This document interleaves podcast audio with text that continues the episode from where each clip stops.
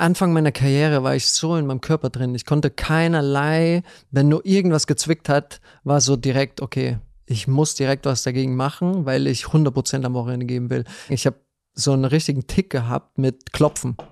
Ich musste dreimal, dreimal klopfen. Und das war dann so, so. Wo so, musstest du hinklopfen? Es musste Holz sein, also, Ja. aber es war so eigentlich den ganzen Tag. Das war so ein Tick, dass ich nur so konnte ich mir garantieren, dass ich gesund bleibe, dass ich nicht erkältet werde. Das hat mir so ein Gefühl der Sicherheit gegeben. Also natürlich ein totaler Tick. Und die mussten die perfekte Reihenfolge sein. Und wenn das irgendwie falsch war, musste ich es nochmal machen. Und dann vorm Schlafen gehen, äh, keine Ahnung, habe ich manchmal 15 Mal geklopft oder sowas, bis die richtige, perfekte Reihenfolge ist und ich dann in Ruhe einschlafen konnte. Willkommen im Hotel Matze, dem Interview-Podcast von Mit Vergnügen. Ich bin Matze Hiescher und ich treffe mich hier mit Menschen, die mich interessieren und versuche herauszufinden, wie die so ticken. Bevor ich euch den heutigen Gast vorstelle, möchte ich euch zuerst den Werbepartner vorstellen. Mein heutiger Werbepartner ist die Coro Drogerie und ich hoffe, die kennt ihr schon, denn ich bin großer Fan. Coro hat es sich zur Aufgabe gemacht, haltbare Lebensmittel wie Superfoods, Trockenfrüchte, Nüsse und Snacks direkt vom Produzenten zum Verbraucher zu bringen und importiert deswegen hauptsächlich direkt. Ihre Großpackungen sind dabei ein Zeichen ihres Ansatzes, einen bewussten Konsum zu etablieren. Übrigens umfasst das Sortiment von Coro derzeit über 1200 Produkte, bestehend aus einem guten Mix aus konventionellen und biologischen Produkten, aber am wichtigsten immer nur das Leckerste vom Leckeren. Und das sehe ich auch bei uns zu Hause in den Schränken, denn immer mehr Coro-Produkte landen dort. Bio-Kaffee, Hafermilch, Müsli für den Morgen, Tomatensoße für die Pasta und Snacks für den Filmabend. All das kommt von Coro. Und für euch gibt es bei eurer nächsten Bestellung 5% Rabatt auf das gesamte Sortiment, wenn ihr den Code HOTELMATZE, und das wird groß und zusammengeschrieben, eingebt. Den Link und den Code findet ihr wie immer in den Shownotes. Vielen Dank an Coro Drogerie für die Werbepartnerschaft. Und nun zu meinem heutigen Gast. Mein heutiger Gast ist André Schürle. André Schürle war Fußballer und nicht irgendeiner. Er hat den Traum vieler junger FußballerInnen gelebt. Dank seiner Flanke zu Mario Götze holte die deutsche Nationalmannschaft 2014 den Weltmeistertitel in Brasilien. André schrieb damit Fußballgeschichte. Bereits als Fünfjähriger stand er das erste Mal auf dem Platz in seiner Heimatstadt und legte eine Bilderbuchlaufbahn als Sportler. Er spielte unter anderem für Mainz 05, FC Chelsea, VfL Wolfsburg und Borussia Dortmund. Doch am 17. Juli 2020 beendete er im Alter von 29 Jahren seine Profikarriere vorzeitig durch die Vordertür, wie er selbst sagt, und irritiert damit viele, viele Fans und Sympathisantinnen. Denn er prangerte auch ein Problem im System des Profifußballs an und erklärte, dass er dem enormen Druck nicht mehr gewachsen sei und sich nur noch einsam gefühlt habe. Ich brauche keinen Beifall mehr, sagte er im großen Spiegel-Interview zu seinem Karriereende. Ich wollte von André wissen, was er denn jetzt ist, was er werden will und wie es ihm so geht. Was macht man, wenn das, was man sein Leben lang gemacht hat, womit man sich selbst und auch andere einen identifiziert haben, nicht mehr ist? Wir erinnern uns an glorreiche Tage in Brasilien, aber auch an sehr viel schlaflose Nächte in Deutschland. Es geht um Selbstüberschätzung, Bestätigung, Ablehnung und auch Abstürze. Es geht um die bleibenden Schäden einer Weltkarriere und die Heilung davon. Es ist ein sehr tiefgründiges Gespräch, finde ich. Ich glaube aber auch, wenn man kein Weltfußballer ist und so wie ich sich auch recht wenig dafür interessiert, kann man sich darin wiederfinden. Also ich konnte es. Es war aber auch sehr, sehr unterhaltsam, fand ich, denn André gibt auch einige doch sehr kuriose Einblicke in die Welt des Fußballs. Ich wünsche euch viel Vergnügen im Hotel Matze mit André Schürle.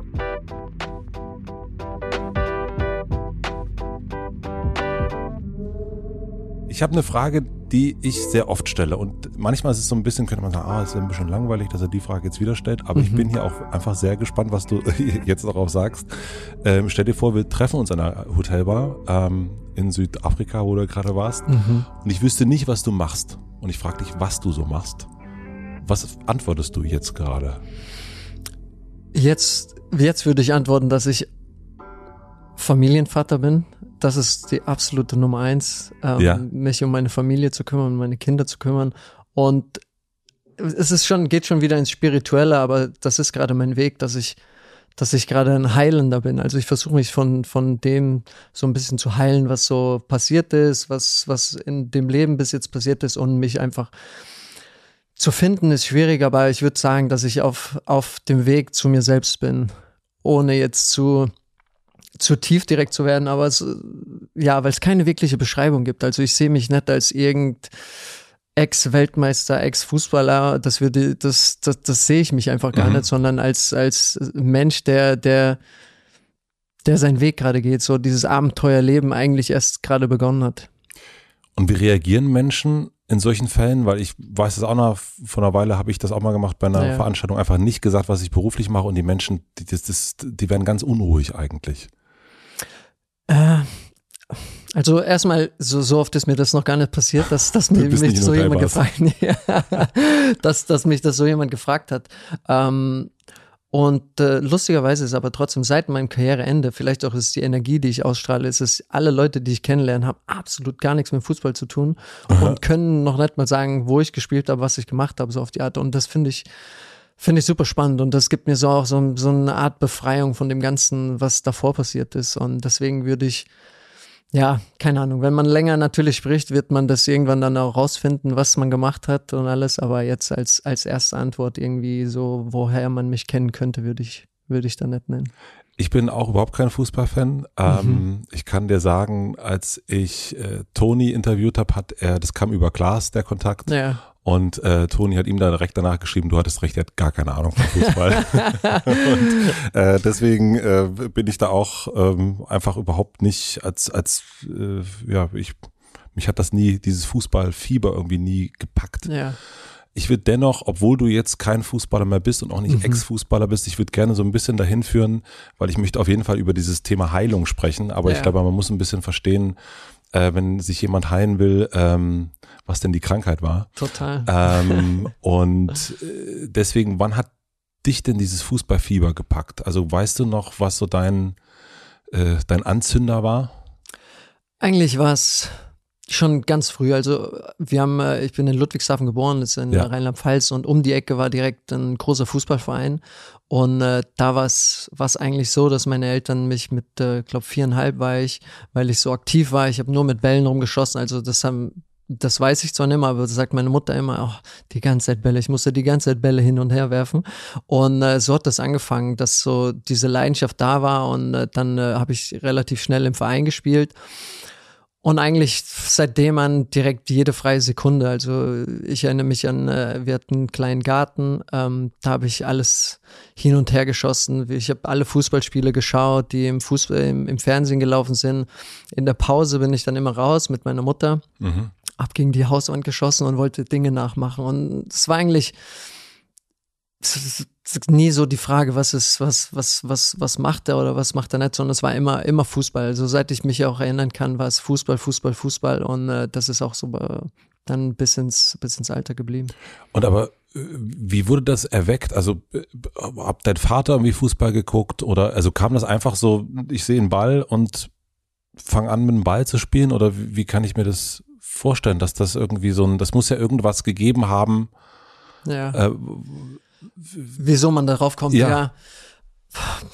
Also nicht, dass ich wüsste, dass es irgendeinen besonderen Moment gab. Also es, es war schon so, bei uns äh, war der FC Kaiserslautern ist um die Ecke und das war so auch damals noch die guten Zeiten und ich war auch, ich erinnere mich auf der Meisterfeier damals 98, aber da war ich schon acht, da war schon dieses ganze Fußball im, im, im Rollen und da habe ich schon äh, im Verein und alles gespielt und davor so aus Erzählungen von meinen Eltern war es einfach so, dass ich total Ballfanat war. Also so von klein auf immer mit Bällen rumgeworfen, rumgeschossen und äh, dann ähm, ja, haben mich meine Eltern direkt in einen Fußballverein gesteckt und ja, da bin ich dann bis, bis, bis am Ende geblieben. Bis lange, ja, bist eine drin geblieben. Und hattest du so Vorbilder auch, weil du hast erst erzählt gerade, dass du viel geguckt hast, auch, also gab es so Posterhelden, die du hattest? Ja, bei mir war es immer Michael Ballack.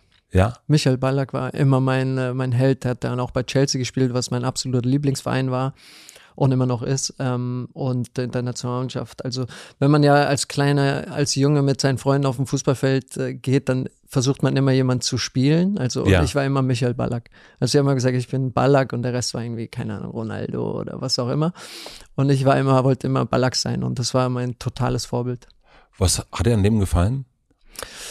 Äh, ja, einfach so sein, sein, so die, die, der Leader, der war und so, was er ausgeschaltet hat auf dem Feld, klar, als, als, als, als junger, junger Mensch, da denkst du gar nicht so an wirklich keine Ahnung, wie, wie, wie als Mensch ist, sondern der hat viele Tore geschossen. Er war der, dann der Kapitän der Nationalmannschaft. Also Leistungs. Und, genau, also war mhm. einfach auch, äh, wurde ja auch kommerziell so dargestellt als der Spieler Deutschland, der war überall präsent und so.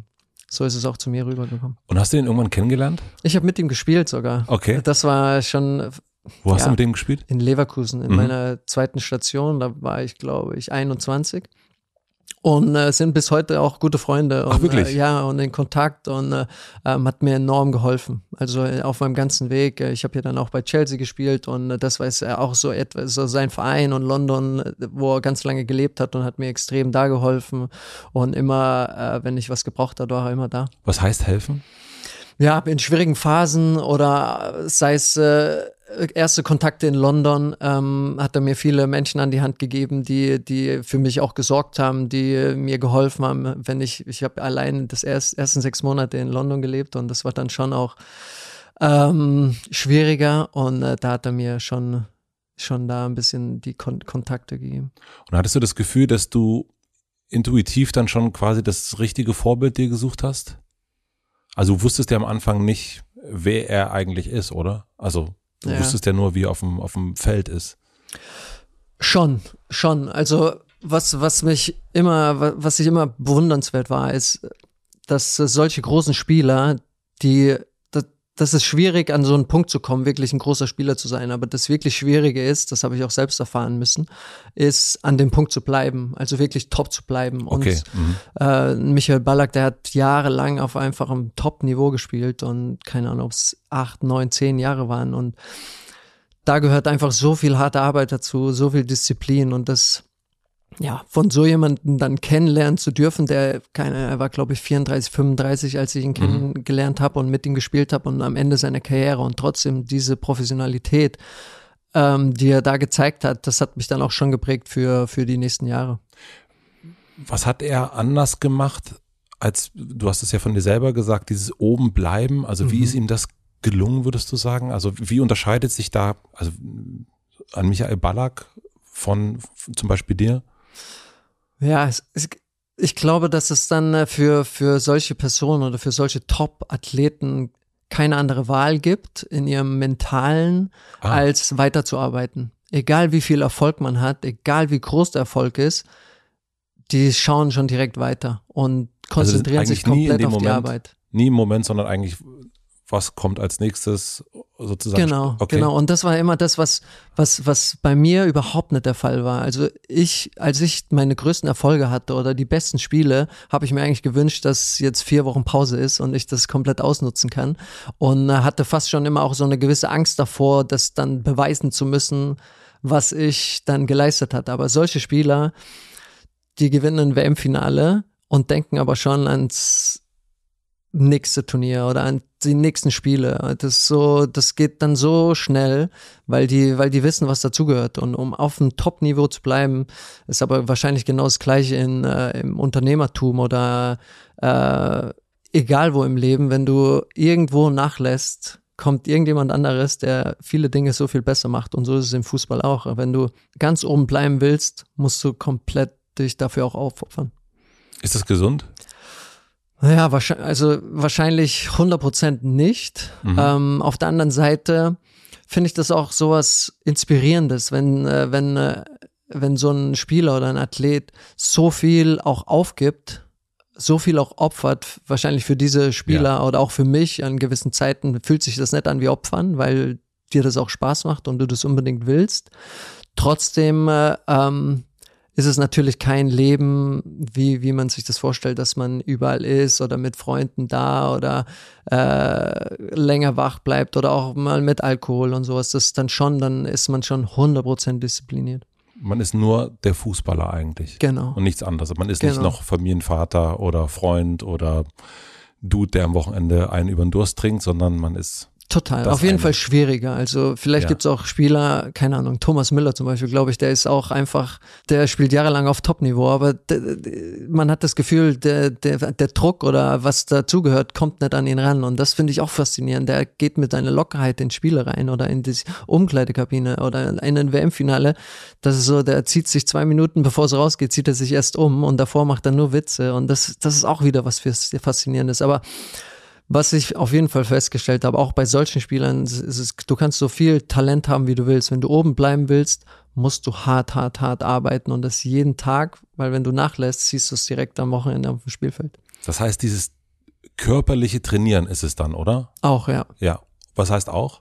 Also eigentlich im Fußball oder generell im Sport sagt man ja, dass der Großteil im Kopf stattfindet. Ja. Also du brauchst natürlich Talent und du musst hart arbeiten, aber die wirkliche Konstanz und die wirkliche Leistung, die findet im Kopf statt. Also sich wirklich auf die Spiele Punkt da zu sein, im Training da zu sein, weil keine Ahnung, du du bevor du ja ins Gym gehst oder bevor du auf den Platz gehst, musst du ja erstmal im Kopf da sein, um wirklich gute Leistung bringen zu können. Deswegen, es fängt alles oben an. Also, ja, ohne, ohne das geht's nicht.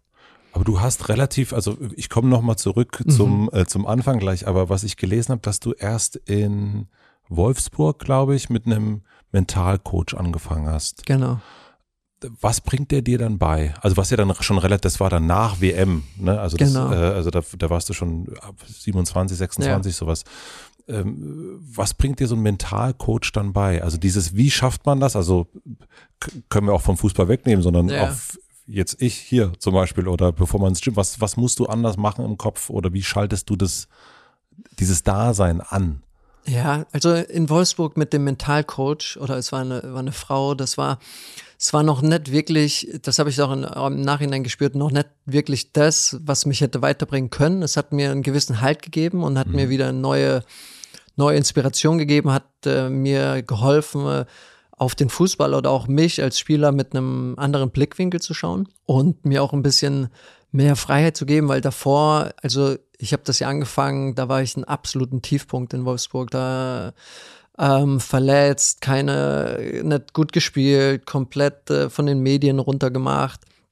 Die Fans haben mich nicht gemocht, also wirklich extrem Tiefpunkt und dann sucht man sich natürlich Wege und eigentlich habe ich mich immer davor gesträubt, weil ich so vom Gefühl her immer mir gesagt habe, du kannst das alles mit dir selbst ausmachen und irgendwann kommst du da auch wieder raus. Und trotzdem war dann so ein Gefühl, ich probiere es mal. Und das war eigentlich, was, was sie mir beigebracht hat, ähm, war meine Spiele anzuschauen, mich auf dem Platz anzuschauen, wie sieht meine Körpersprache aus, wie ist meine Brust draußen, wie laufe ich rum, also wirklich mich anzuschauen und mich versuchen, in diese Momente reinzuversetzen, was auf dem Feld passiert. Und äh, ähm, das war mehr, mehr ähm, fußballspezifisch und weniger jetzt so holistisch oder so aufs Leben bezogen. Das habe ich wirklich erst eigentlich angefangen, ähm, kurz bevor ich aufgehört habe mit Fußball, auch mit jemandem zusammenzuarbeiten, mit einem Live-Coach, aber kann man auch fast schon Psychologen sagen, ähm, so mich zu finden und mich in dem Ganzen ähm, zu sehen.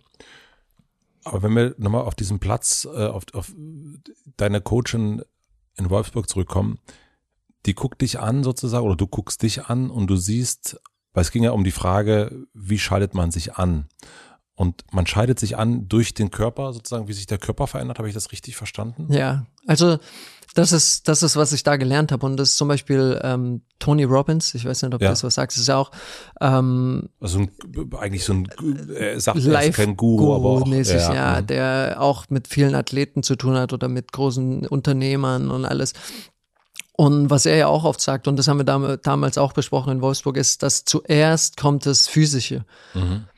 Das ist wieder so ein Gegensatz zu, du musst komplett in der Birne da sein, dann ist dein Körper auch da. Mhm. Was er ja natürlich, was er sagt, und das habe ich damals gemacht, ist, du musst deine Körperhaltung verändern. Du musst, äh, was ich dann auch angefangen habe, im Gym auch arbeiten und versuch deinen Körper bestmöglich vorzubereiten.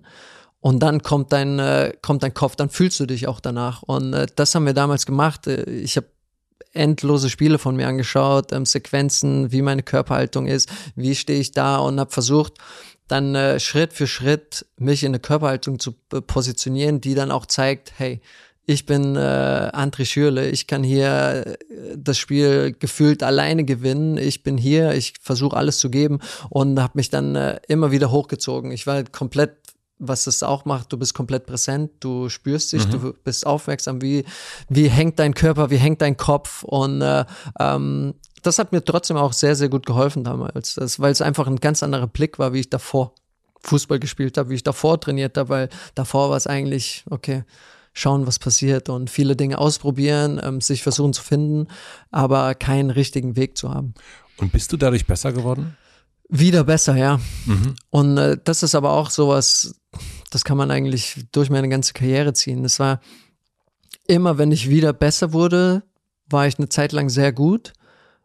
Und dann geht's wieder runter. Es war so ein Auf und Ab die ganze Zeit. So gefühlt als so, okay, jetzt bin ich wieder gut, jetzt geht's von allein. Und ich kann das auch ich, ich, ich sehe das auch, dass ich dann schlechter trainiert habe, ähm, mehr wieder mich auf die Freizeit äh, konzentriert habe. Und dann sehe ich in meinem Spiel direkt, oder habe ich jetzt, wenn ich auf die in Retrospektive auf meine Karriere schaue, sehe ich direkt, wie meine Leistungen auch direkt wieder schlechter wurden es war die ganze Zeit so ein Auf und Ab und dann fängt man sich wieder, dann geht's wieder hoch und dann geht's wieder ab und äh, es war schon sehr, sehr, sehr ermüdend, wenn ich jetzt drauf schaue. Das heißt also wirklich immer dann, wenn, wenn es dir privat gut ging, wenn du privat andere Sachen gemacht hast, hast du beruflich nicht so gut gespielt?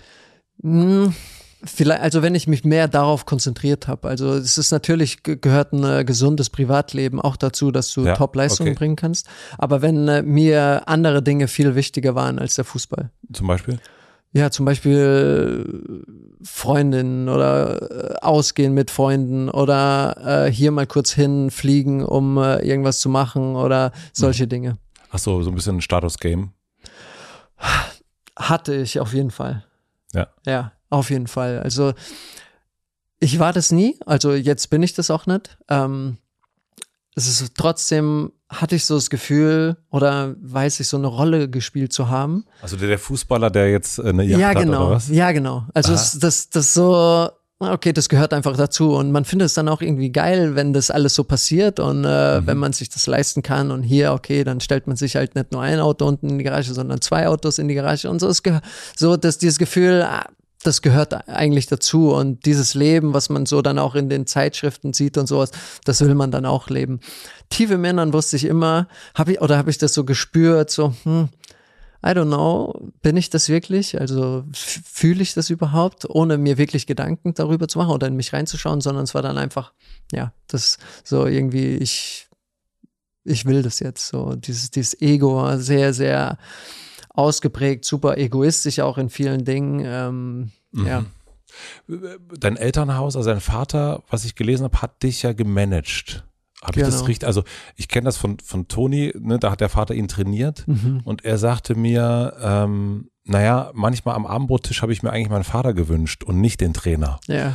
Äh, kennst du das? Kennst du dieses, ich wünsche mir eigentlich jetzt gerade nicht den Manager, sondern irgendwie eigentlich meinen Vater? In gewisser Weise schon. Also mein Vater, äh, der hat vorher bei einer Stadt gearbeitet, in Franktal Betriebswirt, hat die äh, ganze Müllabfuhr und alles dort geleitet und äh, nachdem Also ganz dann, bodenständig. Genau, auch, ja. genau, bodenständig Beamter mhm. und äh, ähm, und er hat für dich diesen Job aufgegeben? Genau. Oh, krass. Genau. Und äh, als es Und deine dann, Mutter, ganz kurz? Meine Mutter, ähm, Hausfrau. Okay. War immer für die Kinder, immer gekocht, hat mich überall hingefahren, äh, an den Bahnhof, wieder abgeholt irgendwann abends. Ähm, war eigentlich nur für mich und meine Schwester da. Mhm. Und dein Vater hat dann dich gemanagt und hat Verträge verhandelt? Auch, ja. ja. Also mit meinem Berater zusammen. Die wurden dann äh, ähm, ganz, ganz enge Freunde und haben zusammen so meine, meine Karriere gemanagt, haben mir in allen Dingen geholfen, hat eigentlich komplett alles abgenommen. so war das eigentlich. Ich habe eigentlich dann nur Fußball gespielt, so auf die Art.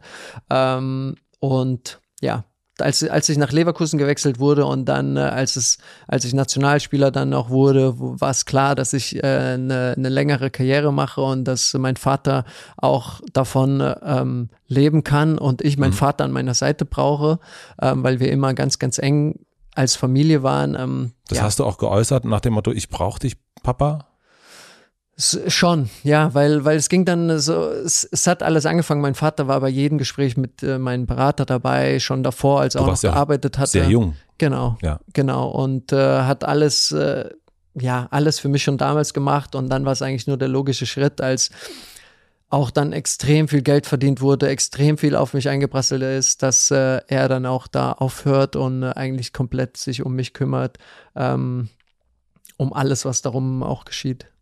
Und wie war das mit der Rolle zwischen Management und, und Papa? Also dieses, ähm, ja, also wa- was ich erst erzählt habe von Toni, diesen manchmal, naja, an der Stelle äh, am Abendbrottisch wollte ich eben doch nicht hören, dass ich irgendwie irgendwas vergurkt habe. Ja, es, es, es gab Phasen, da war das so, also dass es eigentlich nur ein Thema gab und das war der Fußball. Ja. Also das, äh, ähm, oder was passiert im Sommer, also wird, wer- wechseln wir oder dass es nur das bestimmte Thema war. Also es ging dann weniger um irgendwelche Vater-Sohn-Sachen, Mhm. äh, äh, sondern es gab Phasen, da war es nur Fußball, Fußball, Fußball und das, das merken wir jetzt auch gerade, wo das alles vorbei ist, was auch bei ihm ein totaler Einschnitt in sein Leben war. Für Diese ihn ist es jetzt auch wieder dabei. Total, Vorbei. total, für- was? Äh, Für ihn ist es ja auch vorbei. Ja, ja, für ihn, weil er war, ist auch überall hingeflogen und war in London, war in Moskau und was weiß ich, hat äh, große Verträge verhandelt und alles und jetzt war es für ihn auch ein enormer Cut wieder und jetzt uns wieder so zu finden als Vater und Sohn, das ist schon eine Aufgabe auch, ähm, was, was wir trotzdem, äh, finde ich, ähm, sehr gut machen, so sich, sich zu finden und andere Themen zu haben als ein Wechsel im Sommer oder ein Vertrag bei Borussia Dortmund oder äh, ein anderes Fußball, sondern so wirklich äh, tiefere Themen so. Und äh, das war auch, als ich, als ich meinem Vater gesagt habe, dass ich aufhöre mit 29, w- das ist auch so aus heiterem Himmel für ihn gekommen. Also das ist auch so, dass es, dass er es nicht wirklich verstehen konnte, weil äh, wir davor wirklich, also selbst wenn ich die, meine Eltern haben natürlich gesehen, dass es mir oftmals auch nicht gut ging in der Karriere und dass, dass ich am Boden war und alles. Und trotzdem war es nie eine Überlegung, was anderes zu machen, sondern irgendwie, okay, wann, was machen wir, um wieder gut zu sein? Und Hm. dann wirklich darüber zu sprechen, über meine Gefühle und wie ich fühle über den Fußball und wie ich über mich fühle, über, über mein Leben fühle, das war so auch deinen schon. Eltern? Wow. Ja, mit meinen Eltern. Das war dann auch schon was, wo sie auch eine Zeit gebraucht haben, um das zu verstehen, um mich zu verstehen. Ich meine, das ist ja auch eine vollkommen andere Generation. Mhm. Und das Interessante in dem Fall ist ja, und ich glaube, da lassen uns dann später nochmal dazu kommen, äh, aber das, um, um den Ball schon mal sozusagen zu werfen, ist ja, Elternsorgen sind ja ganz oft eben auch Sorgen von wegen, äh, was wird mit deiner Rente und Total. dein Einkommen und so weiter. Und das ist ja nicht das Thema. Total. Und, ähm, und das, äh, aber lass uns das nachher auf jeden Fall äh, ja, mal- ja. noch, noch mal besprechen, weil das ist nochmal, das bringt dann nochmal eine ganz neue Dynamik mit. Wann wurdest du Profi? Also ab wann war klar, ich bin Profi?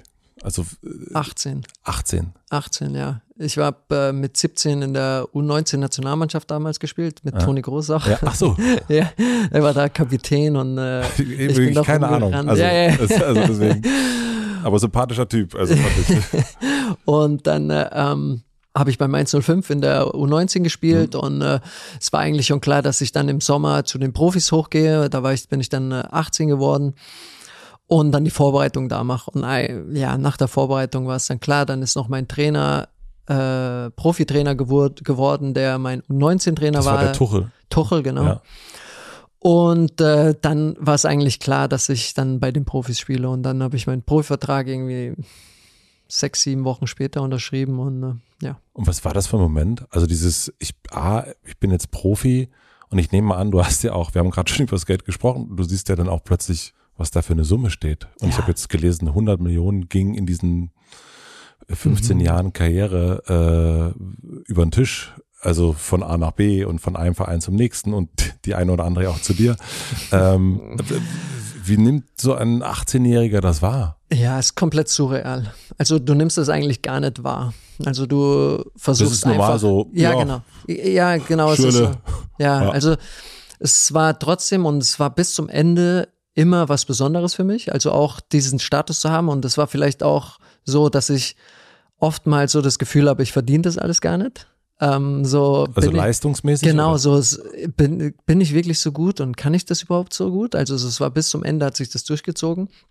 Und damals als 18-Jähriger bist du einfach nur happy. Also du weißt, dass irgendwie 0,5 Prozent aller Fußballspieler oder noch viel, viel, viel weniger das wirklich schaffen, einen Profivertrag erstmal zu unterschreiben. Und dann war damals auch schon äh, ziemlich klar, ähm, dass ich auch spiele, dass ich auch nicht nur irgendwie so mal reinschnupper, sondern ich habe schon direkt auch gespielt, habe auch Tor gemacht und äh, dann klar, siehst du den Vertrag und da schreibst du ihn, mein erster Profivertrag war glaube ich 12.000 Euro im Monat.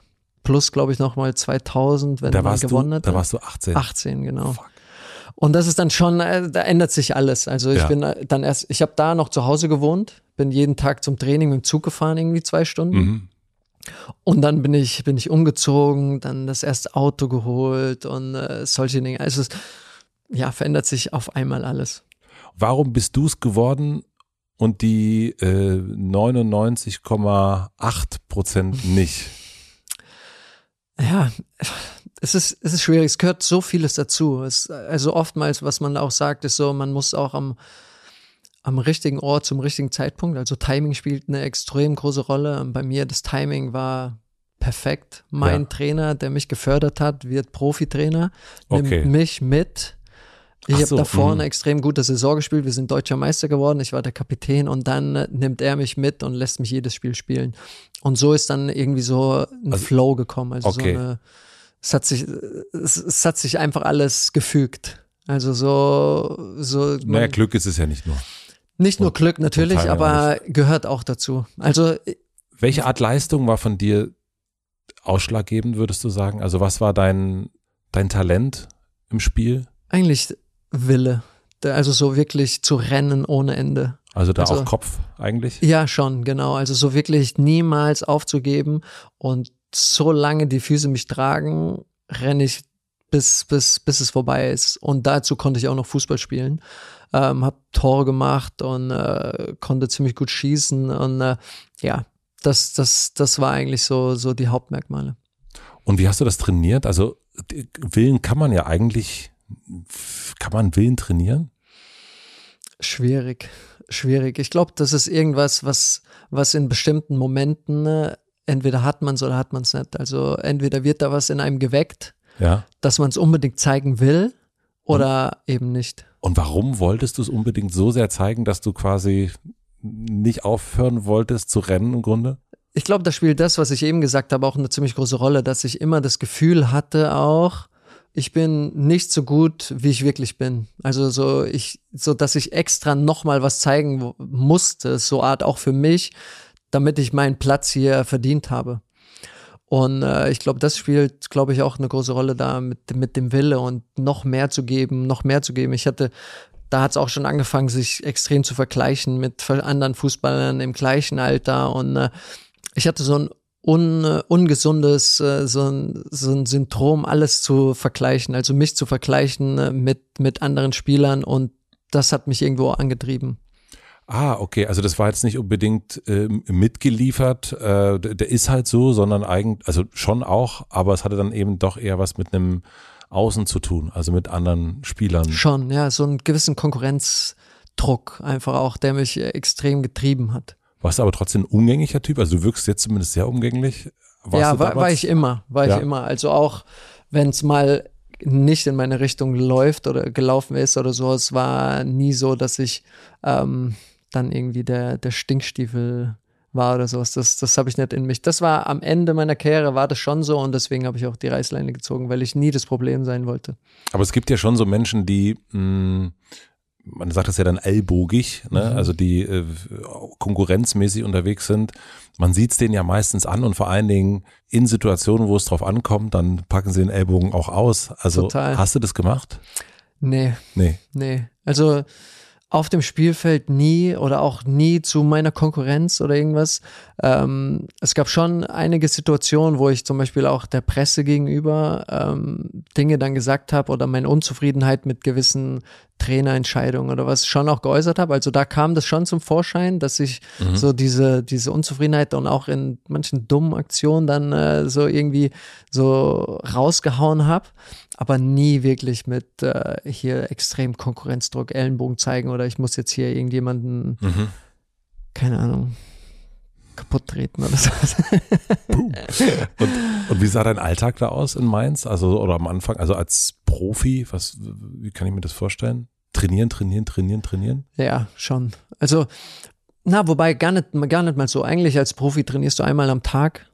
Okay. Normalerweise vielleicht einmal die Woche, zweimal am Tag und den Rest des Tages, ähm, ja, ruhst du dich aus, gehst essen. Eigentlich war mein Alltag so 9.30 Uhr aufstehen, 11 Uhr Training, direkt nach dem Aufstehen äh, ins. Ist sich entspannt an Ja, ja, total entspannt. Also äh, ja, man, man würde sich wundern, wenn man mal den Tag eines Fußballers komplett sehen würde.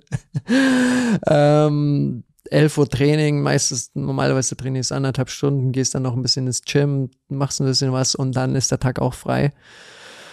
Ähm, ja. Hört sich nicht so schlecht an. Nee, ist es auch, ist es auch nicht. Ähm, das, ja, wenn man was mit seiner Zeit anzufangen weiß, dann ist es Die man auch danach ziemlich gut. und vorher hat quasi. Genau, und trotzdem ist es, ähm, ist es, das hört sich, hört sich jetzt an, als wäre es auch lässig und was weiß ich, trotzdem bei mir war es so oder auch bei den meisten, das, was ich weiß, ist, dass ähm, du bist 24 Stunden mit dem Kopf im Fußball. Also sowas bei mir, also sei es was essen. Ich hatte immer so eine Stimme in mir, wenn ich, wenn ich unbedingt zu McDonalds fahren wollte, mhm. hatte ich eine Stimme in mir, sagt so, no way, du kannst das nicht machen. Das heißt, so diese Freiheit, die man gefühlt in der Zeit hat, hat man aber im Kopf nicht, weil du komplett in deinem Körper drin bist. Du schaust, was tut weh, du machst nochmal eine Physio-Einheit, gehst nochmal zum Osteopathen oder irgendwas. Das heißt, bei mir war es so, dass mein ganzer Tag eigentlich gefüllt war mit Gedanken, was meine Leistung angeht, was mein Körper angeht, was mein mentaler Status angeht. Das war, ja. Also du warst in dem Moment eben auch dann eher so ein Ballack, der nicht in dem Moment war, sondern eigentlich immer schon beim nächsten Spiel war und, und sorgt jetzt eine Pommes oder ein Cheeseburger dafür, dass ich übermorgen schlecht spiele. 100 Prozent, ja. Total. Also eigentlich, bei mir war es immer so, so Mittwoch war so der Tag, an dem ich mir was gönnen durfte. so eine. Pizza oder sowas, weil ja. das war so die Mitte der Woche. Ja. Ähm, man hat noch drei Tage bis zum Spiel. Aha. Und äh, ja, ich habe dann auch oft experiment, experimentiert, habe gesagt, ich muss Lockerheit, ich muss locker sein, dann mal auch donnerstags eine Pizza gegessen und dann äh, habe ich aber schlecht gespielt und dann, ja, total verrückt für mich. Dann denke ich so, was, was mache ich hier überhaupt? Und dann schlecht gespielt und sag so, ah, so kann ich es doch nicht machen und dann immer wieder zurückgekommen. Und hast du das Gefühl, dass diese Pizza, bleiben wir mal dabei, mhm. am Donnerstag dann wirklich dafür verantwortlich ist, also jetzt auch in der Retrospektive, dass das dann dafür sorgt, dass du Sonntag nicht gut gespielt hast? Ja, natürlich nicht. Also okay. natürlich nicht, aber in dem Falle ist es einfach so, dass das mit deinem Kopf spielt. Und äh, nochmal, das Wichtigste ist, dass du mit dem Kopf voll da bist. Aber wenn du nicht 100% bist und dir Gedanken machst, oh, mach die Pizza jetzt, keine Ahnung, mehr in der 70. Minute in Wadenkrampf. dann äh, spielt das schon eine Rolle, weil du ja. so verkopft bist. Und das war die Anfang, Anfang meiner Karriere war ich so in meinem Körper drin. Ich konnte keinerlei, wenn nur irgendwas gezwickt hat, war so direkt, okay, ich muss direkt was dagegen machen, weil ich 100% am Wochenende geben will. Ich bin ins Bett gegangen, ich habe so einen richtigen Tick gehabt mit Klopfen. Ich musste dreimal, dreimal klopfen. Und das war dann so, so. Wo so, musstest du hinklopfen? Es musste Holz sein, also, ja. aber es war so eigentlich den ganzen Tag das war so ein Tick, dass ich ähm, nur so konnte ich mir garantieren, dass ich gesund bleibe, dass ich nicht erkältet werde. Ähm, das hat mir so ein Gefühl der Sicherheit gegeben. Also natürlich ein totaler Tick, wenn ich da jetzt drauf schaue, so was passiert da eigentlich. Aber es war so eine Sicherheit. Das heißt, wenn ich an einem Holz vorbeigelaufen bin, musste ich dreimal. Und die mussten die perfekt, perfekte Reihenfolge sein. Es mussten äh, die gleichen Abstände sein.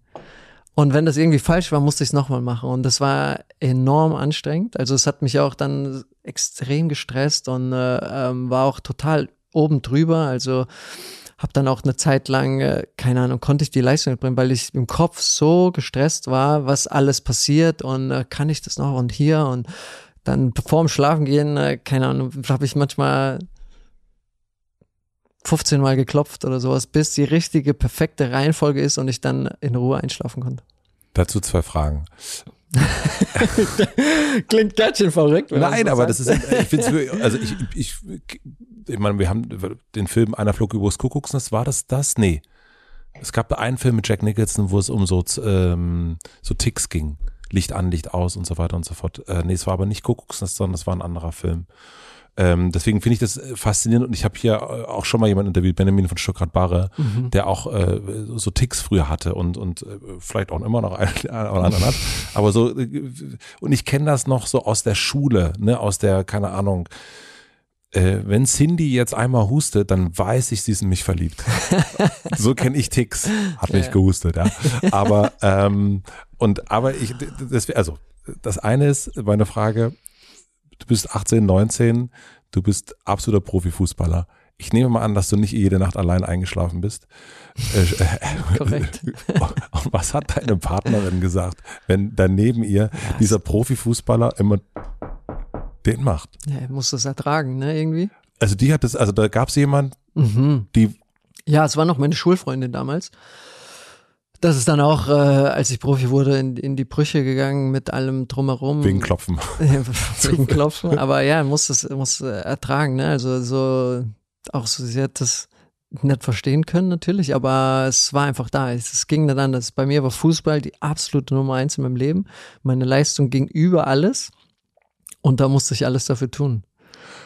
Und konntest du mit anderen Fußballern, mit deinem Trainer, konntest du darüber reden? Also das ist ja auch, ein, äh, die, das Klopfen ist ja genauso Symbolbild wie die Pizza im Grunde. Ne? Also, mhm, aber es ist total. ja, ein, zeigt ja etwas. Ja. Ähm, konntest du das ansprechen? Konntest du sagen, ich äh, in der Kabine, mit wem auch immer du in der Kabine sagst, wie gesagt, er weiß es nicht, äh, du, was macht denn ihr? Oder hast du gesehen bei anderen, keine Ahnung, die können nicht über die, die müssen einen Lichtschalter an und ausmachen oder also wie findet da ein Austausch über so etwas statt? Ja, eigentlich kein Austausch. Also man sieht natürlich die ganzen Rituale, die jeder hat die hat jeder da. Jeder hat ein Ritual. Ja. Okay. Jeder. Ob du es jetzt komplett direkt auf den ersten Blick erkennst mhm. oder ob du ein bisschen, aber jeder hat gewisse Reihenfolgen, die er durchgeht, gewisse Dinge, die er unter der Woche macht, die komplett gleich sind zu jeder einzelnen Woche im, im Leben.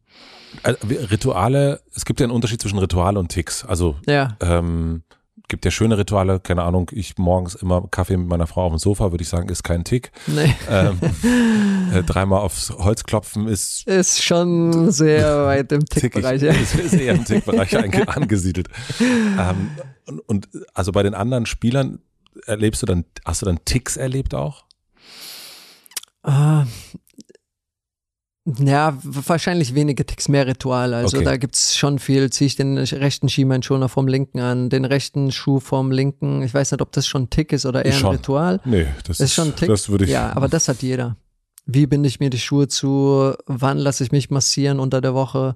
Hat jeder seinen gleichen Rhythmus. Und, äh, und kannst, also, warum? Also was ja, ist das? Ist also, äh, äh also äh, du interessierst dich auch für psychologische Sachen. Ja. Was ist das, was dich da, was das so? So eine gewisse Sicherheit. Also mir hat das eine gewisse Sicherheit im Kopf gegeben. Also, dass alles seinen richtigen Lauf nimmt und äh, ich bin zu 100 Prozent da, ich bin fokussiert und ich sehe meine Rituale, meine Ticks und ich ziehe die durch. Ähm, eine Kontrolle haben. Genau, genau, so, genau, so eine gewisse Kontrolle über dem, was man nicht kontrollieren kann eigentlich. Ja. So, ich Spannend. weiß nicht, ob das Sinn macht. So, ja, also, zu 100 Prozent, glaube ich. Ähm, ja. Und äh, ja, ich hatte dann Phasen, ich konnte keine Nacht richtig schlafen. Da war, habe ich auch dann mit meinem Trainer viel gequatscht. Der Tuchel. Mit Tuchel, genau, mhm. weil er schon auch so eine Kontaktperson zu mir war ähm, und fast auch immer noch ist. Ähm, so, um, um ihm zu zeigen, durch was ich durchgehe. Ich habe immer noch Leistung gebracht, aber ich habe so das Gefühl gehabt, so, so der kleinste bisschen mehr und ich fall gleich um, so auf die Art. Also so, ich bin an so einem Level ge gelaufen und es hat so gebrannt schon eigentlich. So, aber das Flugzeug ist immer noch geflogen. Mhm. Aber es war so am, am Wackeln. Und äh, dann äh, ähm, habe ich viel mit ihm gequatscht und viel auch äh, mit mit, äh, mit meinen Eltern auch darüber ge okay. gesprochen und mit Freunden und alles und äh, habe dann auch so ein bisschen mehr Ruhe bekommen und habe dann auch ja, für mich so einen Weg gefunden, der okay war und habe dann auch das Klopfen irgendwann loslassen können und es ist auch nichts passiert. Ja, ja, das hat aufgehört. Und warum hat das aufgehört? Ähm, weil, weil ich, ich war mir ja immer bewusst, dass das nichts Normales ist. Also, dass es nicht äh, was ist, was äh, irgendwie, äh, was, was, was man, was man braucht. Also, ich wusste Okay. auch, dass es, dass es nicht der Schlüssel dazu ist, dass ich mich nicht erkälte oder irgendwie. Ich wusste das und trotzdem war es so eine Sicherheit. Und bis ich mir dann äh, eben bewusst wurde, ähm, dass ich das auch nicht brauche. Das war auch zum Beispiel gleich beim Flugzeugfliegen. Also ich musste vorm Starten die perfekte Reihenfolge klopfen, sonst hatte ich das Gefühl, wir stürzen ab so auf die. Das kenne ich auch. Ja. Also das habe ich nicht, aber meine Frau, die hat große Flugangst und die Ja. hat es genauso, dass die so ein paar, die muss immer das, das Flugzeug anfassen und die hat so ein paar Ja. äh, äh, Sachen und das, das, das, da kenne ich das. Und da Mhm. habe ich immer gedacht, fuck, was ist, wenn jetzt Das falsche. fliegen wir nicht nach Amerika? äh, und ich musste mit dem rechten Fuß immer zuerst ins Flugzeug. Aha. Solche Dinge. Ja, es war schon komplett durchgezogen, mein Leben mit solchen äh, Ritualen, Ticks. Und hast du sowas immer noch? Nee, fast gar nicht. Immer Ah, vor Podcastaufnahme mal ein. Säckchen trinken, das ist dein Ja, Tipp. das. Danke nochmal dafür. Cheers. Alkoholfrei? Bei mir. Bei mir nicht. Ähm,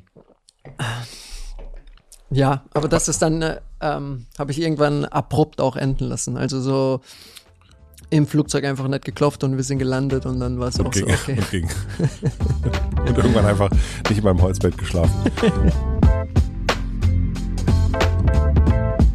Wir machen eine klitzekleine Pause. Ich möchte euch zwei weitere Werbepartner vom Hotel Matze vorstellen. Mein heutiger Werbepartner ist Bookbeat und ich hoffe, die kennt ihr schon, denn es ist eine wunderbare App, die ich sehr, sehr oft benutze.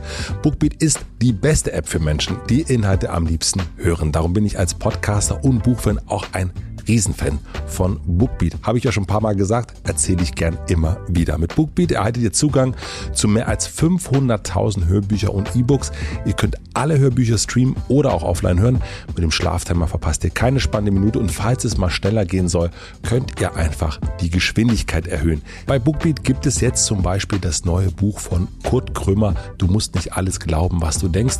Gelesen vom Autoren selbst und das macht in diesem Fall richtig, richtig viel Spaß. Ihr könnt direkt mal reinhören, denn ihr könnt jetzt Bookbeat zwei ganze Monate kostenlos testen und so viele Hörbücher anhören, wie ihr möchtet. Einfach auf bookbeat.de slash hotematze gehen, bookbeat.de slash hotematze und los geht's. Den Link findet ihr natürlich wie immer auch in den Shownotes. Vielen Dank an Bookbeat für die Werbepartnerschaft. Mein heutiger Werbepartner ist CyberGhost VPN. CyberGhost VPN. Was ist überhaupt ein VPN? Das steht für virtuelles privates Netzwerk.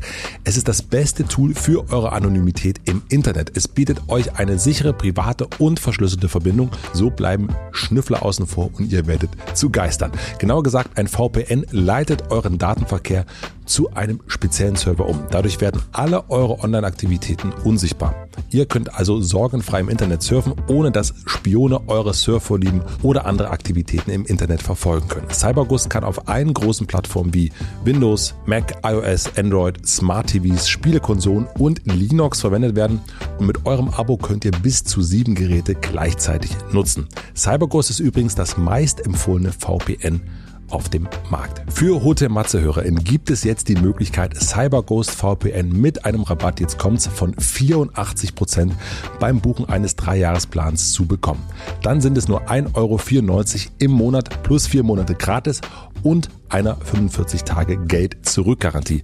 Das ist, würde ich sagen, doch ein super Angebot. Schaut dafür einfach auf cyberghostvpn.com slash matze. Ich wiederhole das Ganze nochmal. cyberghostvpn.com slash matze. Den Link findet ihr aber natürlich auch wie immer in den Shownotes. Vielen Dank an meinen Werbepartner CyberGhost. Und nun zurück zu André Schürle. Was ich ja schon mitbekommen habe, ist, dass du bei der Nationalmannschaft gespielt hast. Äh, und da auch wieder, helfen Sie mir weiter. Wie geht das? Also du bist ein Spieler, der spielt bei Mainz, Mhm. Spielst, obwohl du äh, nicht immer richtig klopfst, sehr gut. Was passiert? Wer ruft wen an? Äh, klopft eines Tages hier der, also so, das ist, also wie, ja, wie geht das? Ja, also ja, wie, wie du es gesagt hast, also du spielst gut, ähm, du bringst deine Leistung, dann normalerweise ist es so, dass die Medien dich auf eine Höhe ähm, transportieren, Das war bei mir auch so. Die, die ganz weit oben ist einfach, ähm, keine Ahnung, 19-jähriges Wunderkind und äh, Also Medien helfen da sehr. extrem. Ja. Ja. Einfach, du, du kriegst so ein Standing und äh, bringst dann auch deine Leistung und dann hat der Bundestrainer irgendwann angerufen und dann wurde, wurde man eingeladen, Das hat war- sein erstes Spiel. Yogi war das dann, ne? War Yogi, genau. Und Ja. der hat dann, wen hat er dann angerufen? Mich. Der hat einfach gesagt, hallo, hier ist der. Genau, hier, also, keine Ahnung, er hat mir auf die Voicemail drauf gesprochen, hier ist Yogi Löw und äh, äh, ruf mich doch mal zurück. Und, Und da dann, äh, wusstest du, Ja, ja, dann weißt du schon. Also es, das ist ja noch die Tage davor, eigentlich die Bildzeitung weiß schon, was passiert so in etwa und äh, schreibt schon, hier könnte eingeladen werden, deswegen rechnet man schon so ein bisschen, aber weiß nicht 100 Prozent und dann, wenn, äh, wenn die Voicemail dann drauf ist, dann weißt du eigentlich, dass du dabei bist. Und das war wieder, also äh, Ja. also, Moment, das, das, Ja. das möchte ich mal im Detail gerne erfahren. Also, du äh, hörst deine Voicemail ab und hörst äh. Fadi, Fadi, Fadi Löw ist dran. Und dann bist du dann erstmal dreh, also was, was hast du dann gemacht? Ja, es ist natürlich verrückt. Also, weil man, weil man, obwohl man damit rechnet, denkt man nie, also war bei mir so, durch meine Unsicherheiten war so, ja, eigentlich gehöre ich da nicht hin mäßig. Ja. Ähm, und äh, ja, total aufgeregt natürlich. Ähm, das war bis zum Schluss auch nie auch wieder was, was nie selbstverständlich war, dass ich äh, Nationalspieler Natürlich bin ist es auch Ähm, nicht, also und so zu den Besten im Land gehöre und auch so regelmäßig spiele und so. Es war nie für mich normal und zu dem Zeitpunkt war es einfach crazy. Ich war, glaube ich, 19 Jahre alt. und wie war das? ähm, Tele du hast dann ja dann auch zurückgerufen? Ja, du kriegst ja kein Wort raus, ne? Immer so, okay, okay. Ja, ja, hier, der, der, der und schickt dir die Daten zu und dann sehen wir uns. Aber da wird nicht, da geht's auch nicht, willst du überhaupt, sondern Nein, ach Quatsch. Da, da sagst du, du bist dabei, wir sehen uns. Ach so. Und tschüss. aber da ist auch gar, also da gäbe es auch keinen, Nee. kennst du einen Fall, wo jemand gesagt hat, naja, Moment mal, ich äh, will vielleicht gar nicht. Ja, dann wird, das ist sogar wi- wirklich so, ich glaube, dann wirst du sogar gesperrt, weil es eine Abstellungspflicht ist. Wenn die Nationalmannschaft dich ruft, dann musst du sogar kommen, soweit ich weiß. Klar, du kannst immer verletzt machen oder irgendwas, aber trotzdem, das ist ja auch das Größte, also das machst du eigentlich nie. Das machst du nicht. Okay, also dann, äh, er hat, hat dir durchgegeben, wann du dann wo sein sollst. Ähm, und dann bist du dahin. Ja, Und äh, wie ist das da? Also stelle ich mir das, also ist das dann schon ein Stadion gewesen? Ist das ein Ort gewesen? Also das Hotel. Also man trifft sich ja, normalerweise geht so ein Lehrgang Nationalmannschaft zehn Tage oder acht, neun Tage. Ähm, man trifft sich nach dem Spiel, also jeder spielt am Wochenende und dann äh, fliegt man zu dem Ort. Ich, bei uns war es, glaube ich, sogar Stockholm. Wir, oder? Ja, ich glaube, Stockholm war das erste und Spiel. wusstest du, wer da dabei ist dann schon? Ja, ja, du weißt es. Du kriegst die ganzen Daten, du kriegst alles per E-Mail, siehst, wer im Kader ist, was passiert, in welchen Hotels du bist, wo du wann hinfliegst und alles. Ähm, Du kommst dann schon an, allein mit Vater oder Nee, alleine. allein alleine. gehst in dieses Hotel rein, Lobby. Genau, dann begrüßen sich erstmal 50 Mitarbeiter vom DFB, das ganze Team und Trainer und alles und dann äh, triffst du die ganzen Spieler. Ähm, das war ja, ich war ja auch noch ziemlich kurz erst in der Bundesliga, kannte noch keinen wirklich persönlich. Und du warst wie alt? 19, ich bin dann, glaube ich, in dem Lehrgang gerade 20 geworden. Crazy. Und dann siehst du halt die Spieler, Philipp Lahm, Bastian Schweinsteiger und alle Top, Top, Top-Spieler. Und, Das waren äh, schon damals die, die ja, großen ja, Super die, die Dudes. Götter, die Deutschen, ja. Und kommen die dann hin und sagen Rookie und sagen, kneifen dich in die Wange oder? Überhaupt nicht. Da, da, da, nee. Rookie. Hier, geh mal die Bälle tragen. Nein, ich weiß, also Ja, ja, nee, das ist dann, gibt's Scherze untereinander. Was, was, ja, das natürlich. Also, es ist ja mit die lustigste Zeit eigentlich, Ja. weil der Druck von dem äh, Vereinsleben und von den täglich Mhm. liefern müssen ist ja erstmal weg. Klar, du musst auch liefern als Nationalmannschaft, aber normalerweise, wenn du für Deutschland spielst, weißt du, du gewinnst fast alles. Also, die Mannschaft ist so gut, normaler gewinnst du bis auf die jetzt vielleicht die letzten Jahre. Aber damals war, war das einfach so, weil das, das war einfach so eine ultra gute Mannschaft und äh, so viele Spieler. Also es waren eigentlich meine Idole auch, also Ja. die, die ich immer verfolgt habe, schon 2006 ähm, in der WM hier zu Hause, alle äh, mitgespielt und es war so für mich komplett surreal, also mit jedem zu quatschen und da zu sitzen und äh, ja, vielleicht hat's da auch so angefangen, fangen, dass ich mich, ich konnte mich dann so in so einen vielleicht auch künstlichen äh, Modus reinpacken, dass ich richtig bin, wo ich gerade sitze. Also Ja. so, so ein bisschen künstlich so, ey, ja. ich bin auch top und ich bin auch ein Top-Spieler und was weiß ich. Also ohne, dass ich es gefühlt habe, sondern ich konnte mich da reinreden. Mhm. Und ähm, also du hast dir quasi das Selbstvertrauen dadurch erredet im Grunde. Ja, schon, so Aha. erdacht fast schon, so ein bisschen so mir das so, so, das ist schon alles richtig, weil wie es wie es gerade ist und du bist mit der Beste, du kannst hier auch der Beste sein, so auf die Art. Und ja, dann, äh, dann hat das alles seinen, seinen Lauf genommen und ähm, ich glaube, dann, dann war ich sieben Jahre, sieben Jahre in der Nationalmannschaft. Dieses ähm, 2014, mhm. äh, das berühmte Jahr, ähm, da gibt es ja unfassbar viele Fotos, unfassbar viele Videos und, und also alles ist dokumentiert bis zum geht nicht mehr. Was gibt es für Bilder in deinem Kopf, die eben nicht festgehalten sind, die du so hast, wenn du an die Zeit denkst? In Brasilien jetzt? Mhm, in Brasilien, ja. Also das 2014 stimmt ja, ne? Ja, ja, das stimmt. das hätte ich schon gesagt.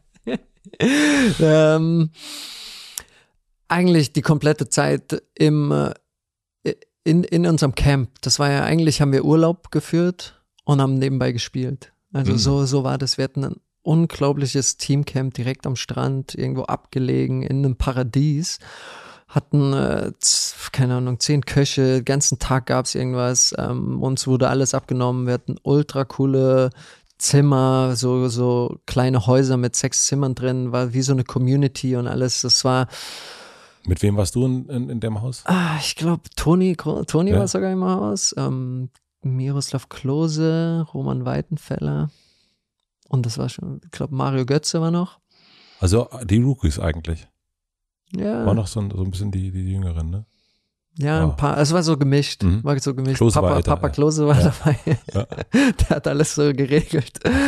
Und äh, ja, eigentlich haben wir da Urlaub gemacht und haben Fußball gespielt. Und das war, glaube ich, so auch ein Schlüssel für uns, muss man sagen, weil so zwischen den Spielen hat man keinen so diesen Druck ab. Wir waren, haben irgendwie so Virgin Mar Margarita, Virgin Caipirinha am Pool getrunken, haben irgendwie Fußballstellen Boccia gespielt, waren am Strand, haben dazwischen natürlich ein bisschen trainiert und alles, aber es war so eine coole Atmosphäre einfach. Es hat richtig Spaß gemacht. Und das ist so wirklich eigentlich auch die mit die beste Erinnerung, die ich an die ganze Zeit auch in meiner Karriere so hatte, dass das war so ein gemeinsames, so ein, okay, we can do it. Und das, das hat richtig Spaß gemacht. Das hat auch jeden extrem angetrieben. Die Trainingseinheiten dort waren unfassbar gut.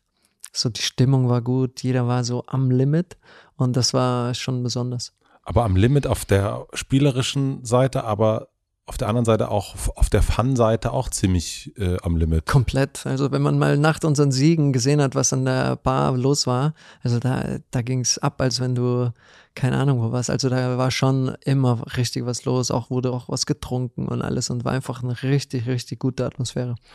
Das heißt, in deinem Kopf sind gar nicht die Bilder dann vom Endspiel so sehr, sondern eigentlich die Bilder aus diesen aus diesem Camp, aus diesem Schon, ja. Sechs-Mann-Haus und äh, ja, diese Atmosphäre da.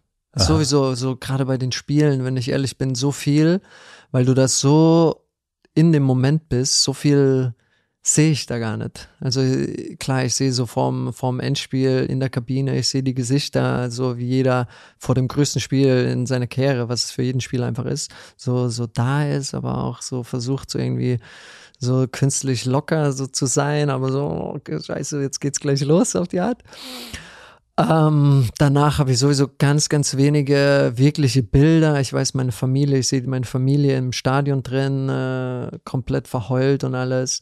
Ähm, ja, und danach zwei Caipirinhas später weiß ich gar nichts mehr. Aber wusstest du, ich meine, du warst 23 damals. Mhm.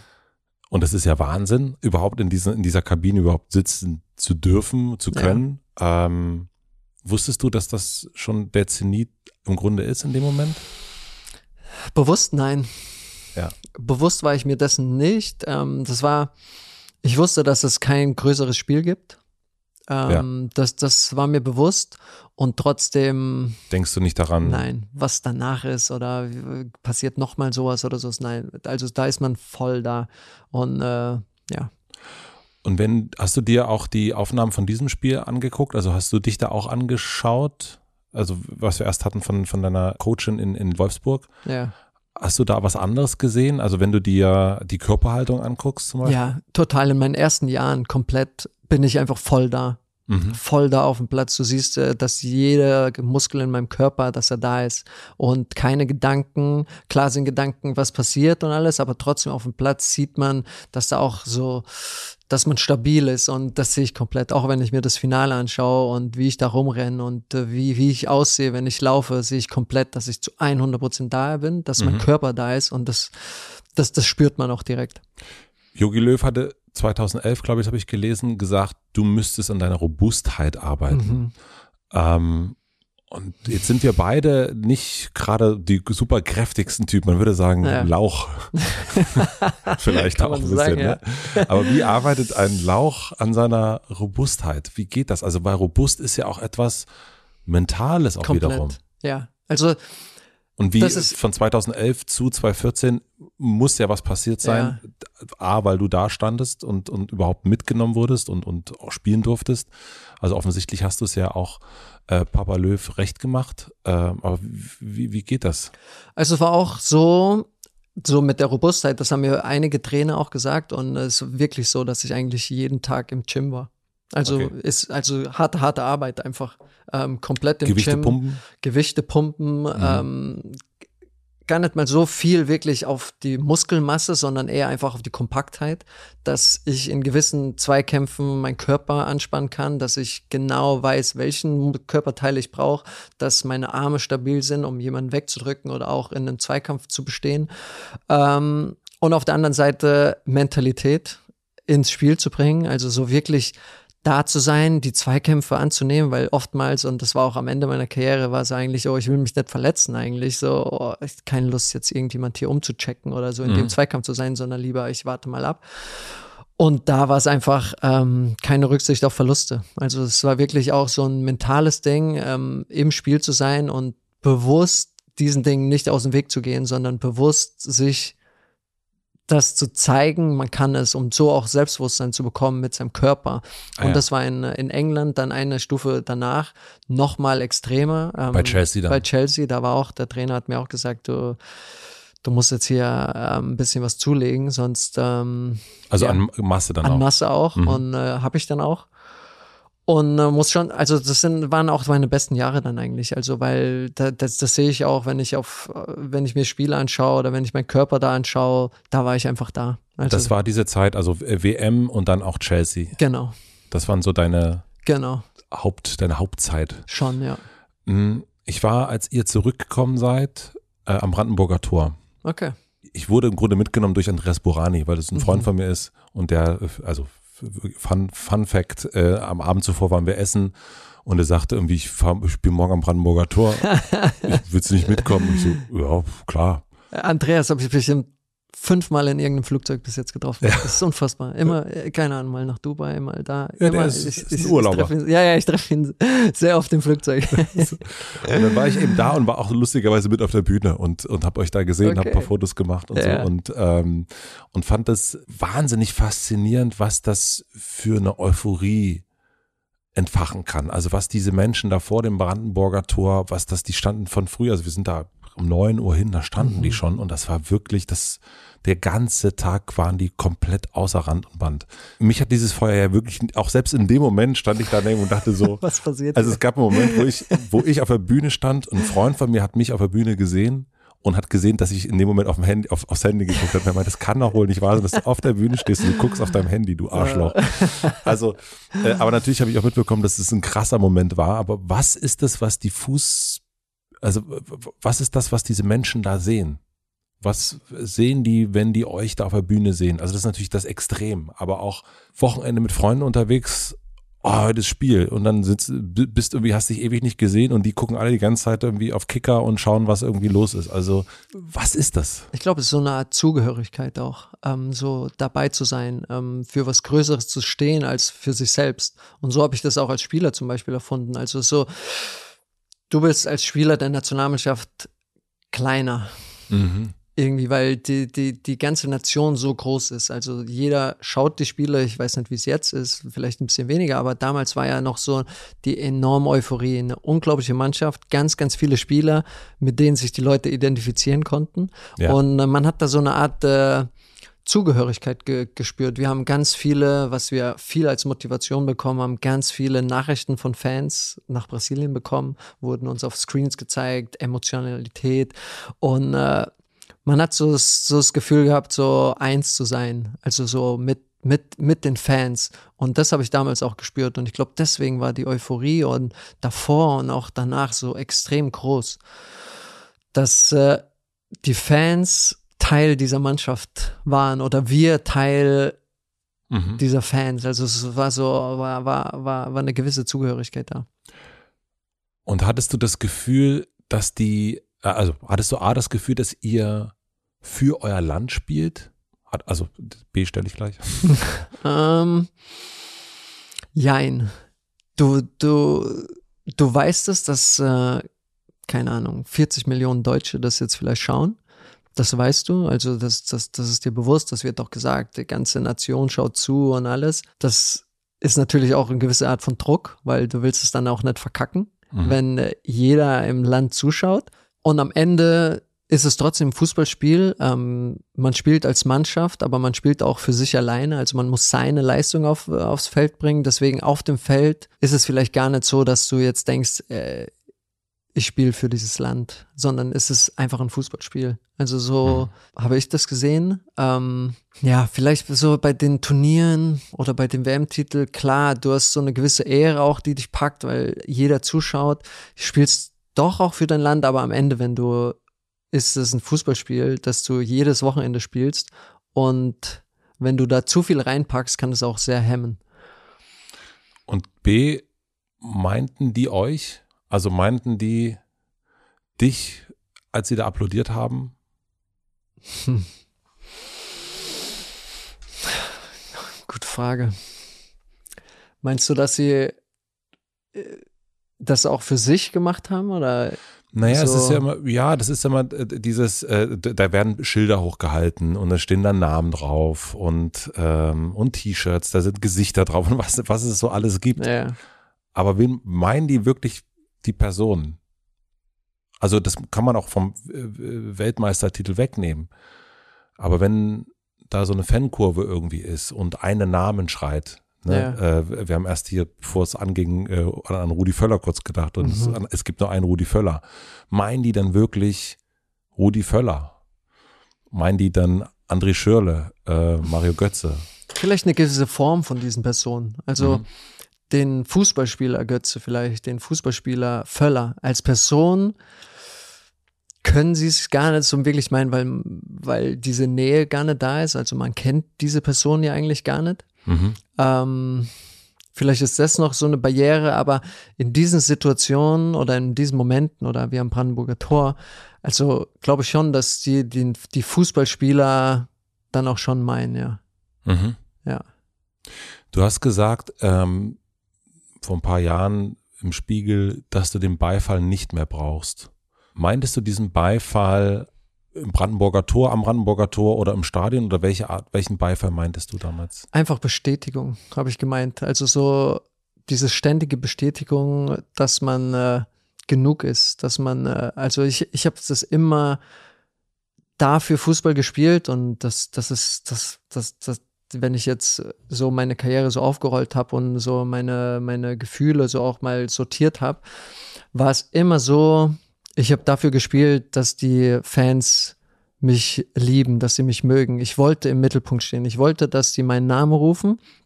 Ich wollte, dass die mich akzeptieren, dass die denken, dass ich richtig gut bin. Also wir reden auch wirklich von den Fans in der Fankurve. Ja, jeder Fan. Okay. Jeder, jeder Fan und auch die Medien. Also ich habe dafür auch gespielt, dass die Medien gut schreiben. Dass elf Freunde dann sagt, der Schöle ist ja ein Super, geiler Typ. Der ist top. Und äh, ähm, ich habe so, was ja total ähm, fast schon toxisch ist, weil du das ja, erstens kannst du es nie, kann dich nie jeder lieben, kriegst nie alle Bestätigungen und alles und trotzdem habe ich immer, wollte ich immer nur das und weniger meine Bestätigung. Also ich habe ich hab mich so von mir entfernt, von dem, was ich wirklich bin, was ich tief in mir bin, dass ich nur noch die äußere Bestätigung wollte und die gebraucht habe, um mich ganz zu fühlen, um mich gut zu fühlen, um so mich auch zu akzeptieren und oder den Fakt zu akzeptieren, dass ich ein guter Fußballspieler bin.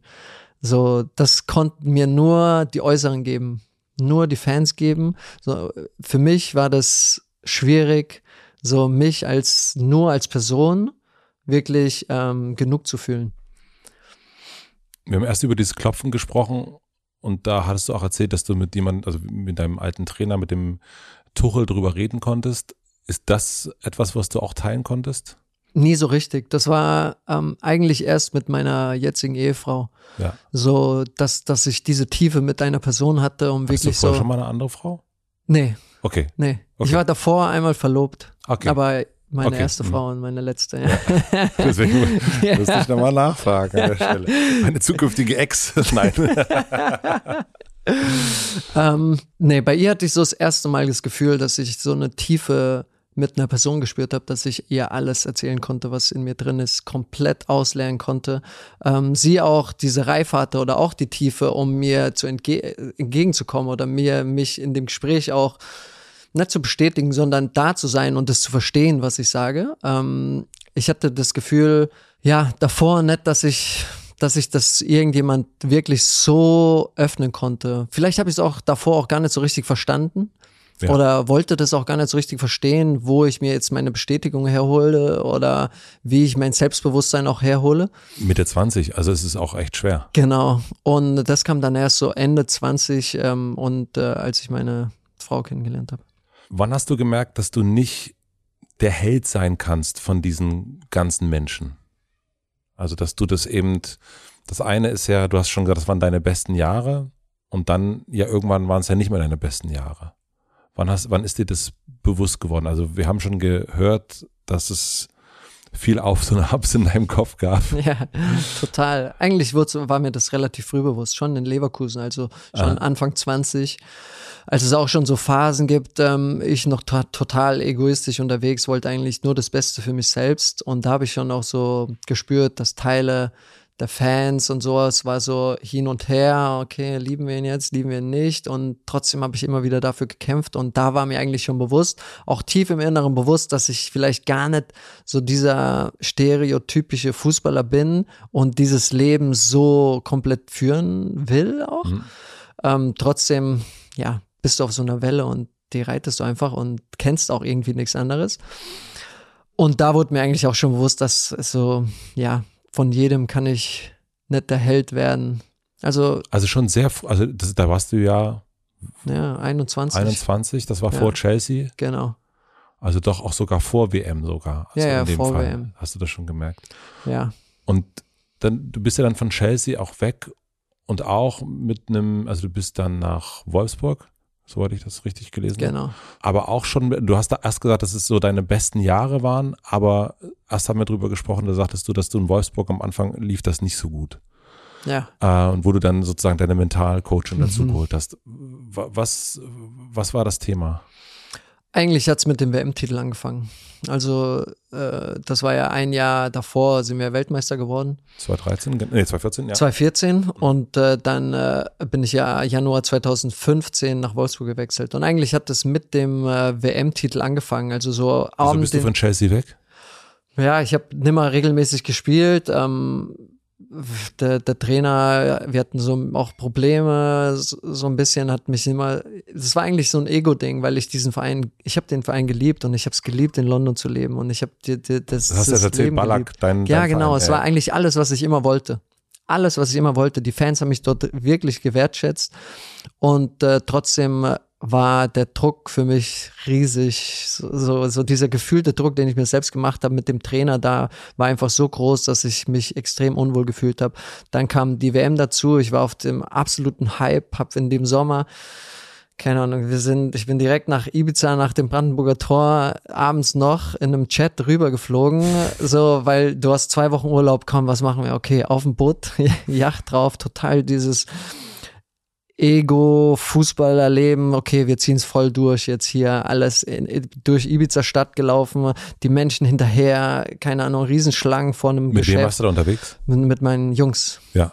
Also andere Komplett Fußballer Jungs. oder? Na, nee, meine, eigentlich meine Jugendfreunde. Ja.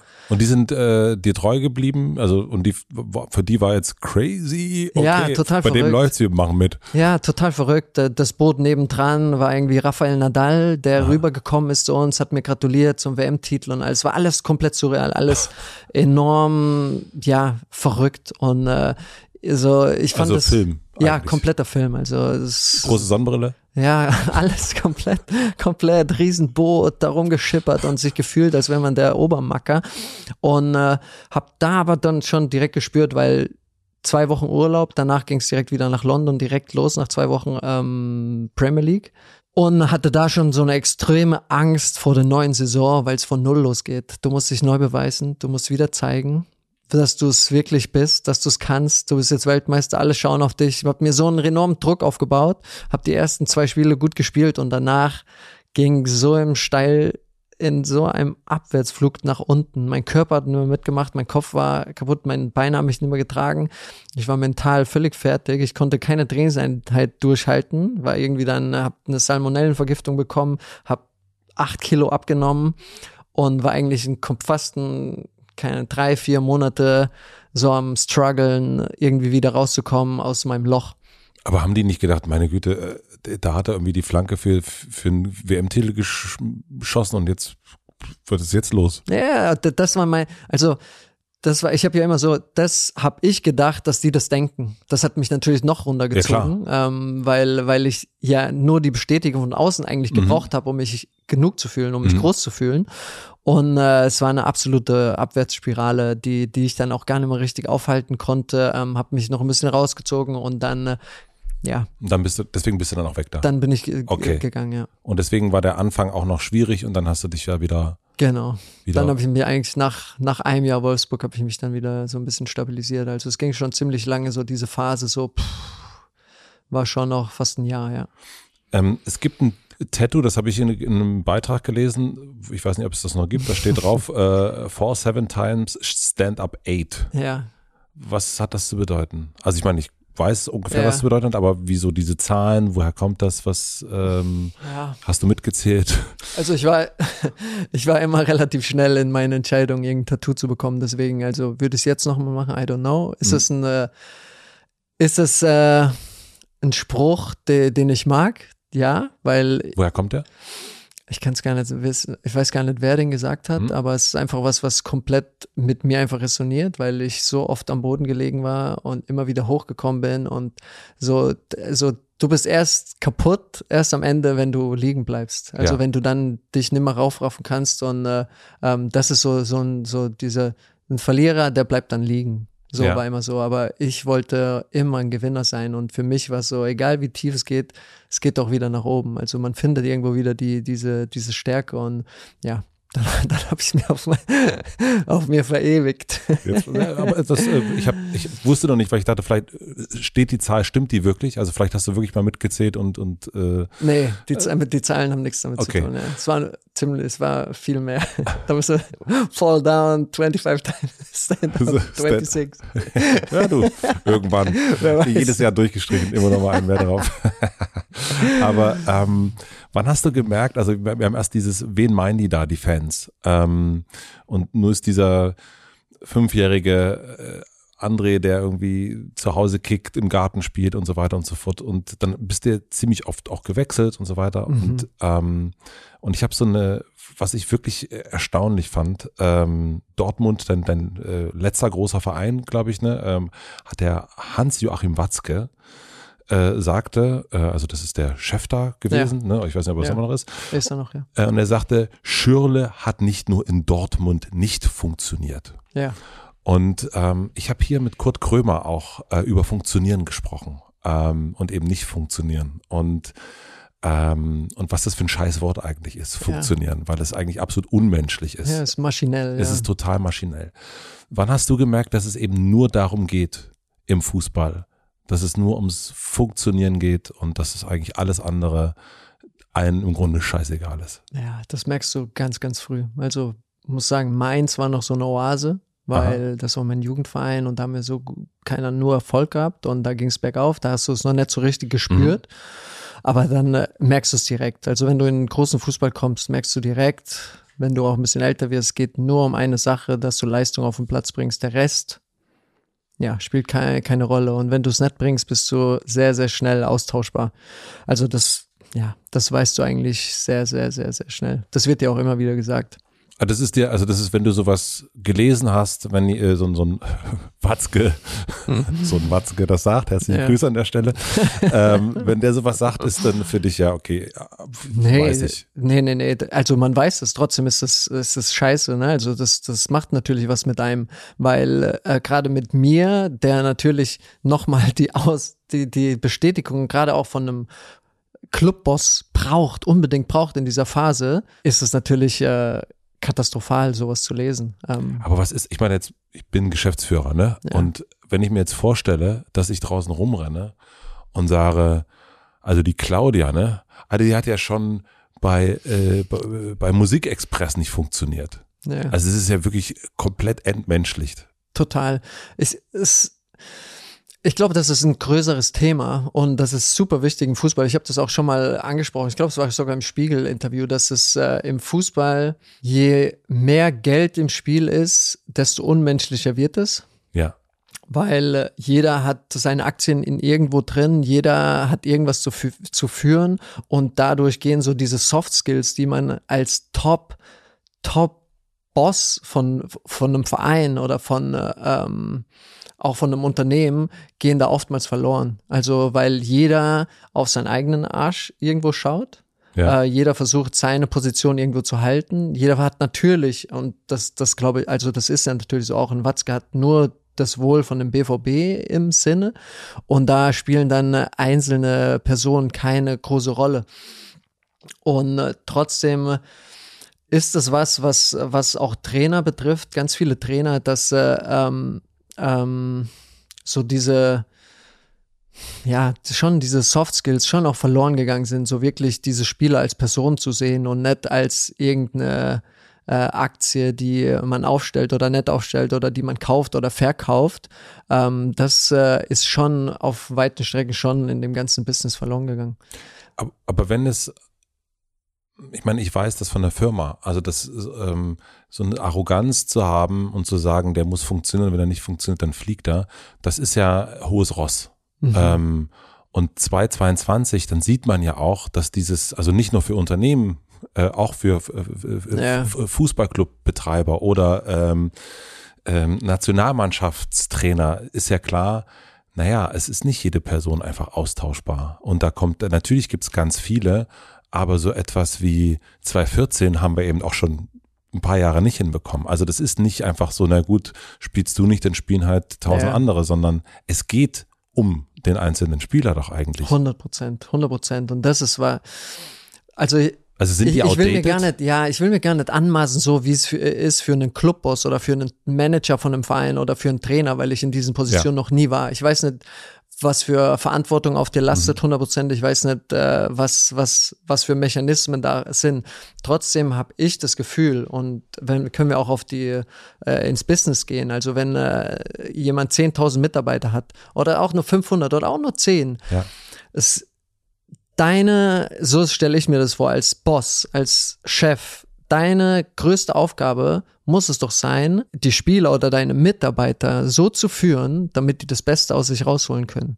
Damit die sich geliebt fühlen. Also es das heißt nicht, dass du die ganze Zeit nur AI, machen musst und irgendwie, ähm, wie toll bist du. Da gehört natürlich auch Kritik dazu und das ja. muss auch sein. Ähm, trotzdem, in so einem Fall, wenn äh, man auch öffentlich was sagt, hat das nochmal einen ganz anderen äh, Hintergrund und alles, was, was da auf einen einprasselt. Und da ist es schon, ja, glaube ich, dass da, da, muss man schon auch aufpassen und einfach auch die Person in Spielern sehen, weil am Ende, was will ein Trainer, was will ein Clubboss? Der will gewinnen, der, der Verein muss gewinnen, soll gewinnen, nee, muss gewinnen muss in gewinnen. dem Geschäft, der muss gewinnen. Aber das funktioniert halt auch oder soll auch so funktionieren, dass ja, die Spieler so ein gewisses, so eine gewisse Zugehörigkeit, so eine gewisse Liebe auch erfahren. Und äh, ähm, ja, das ist schwierig. Und trotzdem, ich will mir das nicht anmaßen zu, zu, zu, zu urteilen, äh, was, ne, was ein Clubboss da noch alles zu, zu tun hat. Deswegen, ähm, ja, ist, ist so, so man ich, lernt Ich war nur das, überrascht, ja. also weil ich das diese Art von, also ähm, in der Vorbereitung, das so ein paar Porträts über dich gelesen habe, eben auch diese Aussage. Und ich dachte, krass, wenn man sich vorstellt, dass das ähm, irgend, also so irgendjemand anders in irgendeine Branche sagt. Das ist, ähm, und das ist jetzt ja nicht so lange her, ja. äh, die Äußerung 2017, 2016 oder sowas. Und das ist eben auch ja wahnsinnig unmodern. Also das ist, war schon früher scheiße, also schon immer scheiße, sowas zu Ja. sagen, aber es ist eigentlich nicht mehr zeitgemäß, so zu führen. Und dann ist natürlich, also so, und ich kenne mich damit nicht aus, ich weiß nicht, wer der ist ja. und so weiter, aber äh, äh, ich finde es schon, schon wirklich schwierig. Ja, es ist auch, es ist auch schwierig. Ist, äh, oftmals wird sowas ja auch benutzt, keine Ahnung, es war für, wahrscheinlich auch eine schlechte Phase von mir und sowas. Oftmals wird sowas auch benutzt, um den Druck bewusst zu erhöhen. Also, okay, man kritisiert jetzt mal den Spieler oder den Schüler mal öffentlich. Toll. Um, ja, Mega. aber so, so funktioniert das, das Business. Also es war jetzt nicht das erste Mal auch, dass ich öffentlich kritisiert wurde von jemand aus dem Verein. Also ich kannte das schon. Ähm, und das wird schon oftmals auch dann benutzt, so jemanden auch an der Ehre packen und sowas. Aber es ist, also es ist alles toxisch, ne? Also es ist 100%. alles komplett, äh, ja, es geht bis zu einem gewissen Grad, weil dann ein Spieler, ja, okay, wenn es ein junger Spieler ist, okay, ich, ich muss, ich muss, ich muss, ich muss, oder ich gebe noch mehr, ich gebe noch mehr, aber das ist ja auch niemals nachhaltig, weil du kannst nur eine gewisse Zeit so am Maximum rennen, bis du crashst. Und äh, das ist natürlich, ja, wenn bei öffentlicher Kritik ist es immer schwierig, weil wie reagierst du darauf als Spieler? Was mach, also so oder wie begegnest du dann dieser Person wieder? selber? Ja. selber. Ja, was, was machst du? Okay, ein Instagram-Post, dann sagst du, ey, so, nee, du kannst dir nichts machen. Also erstens, du kannst nichts machen. Das Einzige, was du machen musst, du stehst unter Vertrag, äh, dir wird gezeigt, wie viel Geld du verdienst in dem Verein. Hier, wir bezahlen dir so und so viele Millionen und du musst jetzt auch mal liefern. Also äh, es geht nicht, dass du hier dir die Taschen voll machst, aber keine Leistung zeigst. Pff, Ja, schwierig. Schwierig, ja. Deswegen hast du ja auch aufgehört. Am, äh, ja. am 17.07.2019 hast du es auf Instagram geteilt, Mhm. ähm, dass du deine Karriere beenden willst. Du hast ein Foto gepostet von dir von der WM Mhm. und ähnlich wie äh, erst, als es darum, als ich dich gefragt habe, wie das war, ins Hotel zu kommen, ähm, bei der Nationalelf beim ersten Zusammentreffen, nimm ich mal mit an diesen Tag. Also äh, das ist ja eine Entscheidung, die dann schon klar war. Aber wie ist das dann, das dann wirklich zu machen? Boah, ich, ich habe diesen Tag so herbeigesehnt. Du kannst es dir nicht glauben. Also ist, ist einfach so. Ich hab, Das, die Antwort, mit der hätte ich jetzt nicht gerechnet. ja, ich habe mich so auf diesen Tag gefreut. Also es ging ja darum, weshalb sich das so lange, man muss ja, ich hatte ja noch Vertrag in Dortmund, der Vertrag musste aufgelöst werden und das hat sich alles ein bisschen in die Länge gezogen. Ähm, ich hätte es natürlich gerne schon früh. Darf ich kurz fragen, wenn Ja. so ein Vertrag aufgelöst werd, wird, jetzt hast du gerade schon erzählt, also gerade Ja. der Herr Watzke, der äh, pocht ja auf die Leistung, äh, für die er bezahlt hat, musst du dann Geld zurückzahlen? Nein, Nein. nein. Okay. Nee, nee, nee, das, wär, das ist sogar anders, weil, äh, also Dortmund, ich hätte ja auch ein Jahr mich irgendwie auf die Tribüne in Dortmund setzen können, Mhm. hätte das Geld verdient und äh, wäre dann ein Jahr später zurückgetreten. Das heißt, da, da einigt man sich dann äh, auf eine gewisse Summe, die gezahlt wird. Okay, Ähm, und dann wird der Vertrag aufgelöst. alles klar. Okay, Ja. aber ähm, okay, also di- dieser Tag, du hast ihn dir her herbeigesehen, es hat länger gedauert durch solche Verhandlungen, aber nimm mich mal mit an diesen Tag dann selber. So 100 Prozent bin ich gerne da an dem Tag. Wo warst ist, du? Also ich bin hier, war hier in Berlin. Ich Mhm. war mit der Kleinen, also mit jetzt die Große zu Hause, ähm, spazieren. Wir reden von deiner Tochter, nicht von, deiner Frau. Tochter. Nein, nein, nein, von meiner Tochter. Wir waren, es war sogar im Tiergarten und dann, äh, ähm, ja, habe ich das gepostet. Also du saßt, warst im Tiergarten. Genau, die Kaya hat geschlafen und dann äh, haben wir das gepostet. Ähm, davor war natürlich schon alles zurechtgelegt, alles geschrieben und alles äh, der Tag davor. Also und, Bild war ausgesucht, Genau, Text war geschrieben. Genau, es musste nur Teilen gedrückt werden. Mhm. Und ähm, es war, wir haben ja davor schon dieses äh, Spiegel-Interview gemacht. Das war davor schon. Ja, ja, das haben wir schon davor gemacht. Ähm, Aber es kam noch nicht raus, oder? nee, das kam Nee. danach raus. Ja. Das also glaube ich, an dem Tag sogar kam das raus. Wir haben das dann so. Also so ich glaube, du hast es, also was ich so gesehen hatte, war eigentlich, Ja. dass du der Erste warst, der es Genau. geteilt hat. Ja. Und dann nachmittags kam, glaube ich, das Spiegel-Interview online raus, soweit ich weiß. Ähm, ja, also klar, tausend Nachrichten Mhm. irgendwie, ähm, jeder, mit dem man irgendwie noch was zu tun hatte. Ich habe am Tag davor den wichtigsten Personen, die in meiner Karriere die größten Rollen gespielt haben, habe ich alle äh, schon davor informiert. Wie? Äh, teils angerufen, teils SMS. Wen hast du da? Äh, Äh, Jogi Löw, Thomas Tuchel, äh, meine engsten Freunde im Fußball, Mario Götze oder äh, andere Trainer noch, Hansi Flick, der jetzt äh, äh, Nationaltrainer ist, ähm, einfach diejenigen, die eine große Rolle bei mir gespielt haben. Was haben die dann so äh, Ja, so uff, so, weil es auch schon plötzlich kam. Also es war Und ja ungewöhnlich, dass, dass jemand so total durch, ja. äh, äh, ich glaube, es war im Spiegel, das fand ich ganz schön, durch die Vordertür rausgeht. Ähm, Ja, auch so jung, ne? Also es ist einfach nicht, äh, normalerweise spielst du, bis deine Beine dich halt nicht mehr tragen, egal wie tief du gesunken bist auf die Art, Ja. sondern du machst einfach so lange weiter. Und äh, deswegen, äh, also ja, keiner hat damit gerechnet natürlich und trotzdem, wenn man dann äh, so mal so ausdrückt, wie man sich fühlt, dann versteht es auch jeder, der in dem Business ist. Also das versteht dann jeder. versteht jeder. Eins Okay. zu eins. Also, Also, die auch ganze ganz Zeit viele- vorher ja. weniger, aber das versteht dann doch Nee, jeder. auch davor, das versteht jeder. Also äh, die Spieler, aber man redet nicht so drüber, also Mhm. über seine Schwächen und so. Er sagt so, ey, ich bin so nervös vor dem Spiel, sagst du kein einziges Mal. Ja. Also zu deinem Mitspieler oder sowas. Aber wenn jemand sagt, ich höre auf, weil ich habe keinen Bock mehr auf diesen ganzen Wahnsinn, das versteht dann die. versteht jeder. Jeder Einzelne. Jeder. Einzelne. Und äh, gibt- da, da wird einem ja gratuliert. So auf die Art, ne? Wahnsinn. Also von sein, ja, Aha. deswegen, man weiß, also es ist so gefühlt, ähm, ja, steckt da jeder in einem ähnlichen Paar Schuhe. Mhm. Mal, ja, Der eine zieht zuerst den linken an, genau. den anderen, der andere zuerst den rechten. ja, genau. genau, deswegen, also so- so war der, der Tag und äh, irgendwie hat man, habe ich danach gehofft, so diese große Befreiung zu spüren. Mhm. Ähm, die kam aber gar nicht. Das- war irgendwie schon davor, als ich die Entscheidung für mich getroffen habe, dass es äh, weg ist. So ist dieser Druck auch so, irgendwie mich da beweisen zu müssen, weggegangen.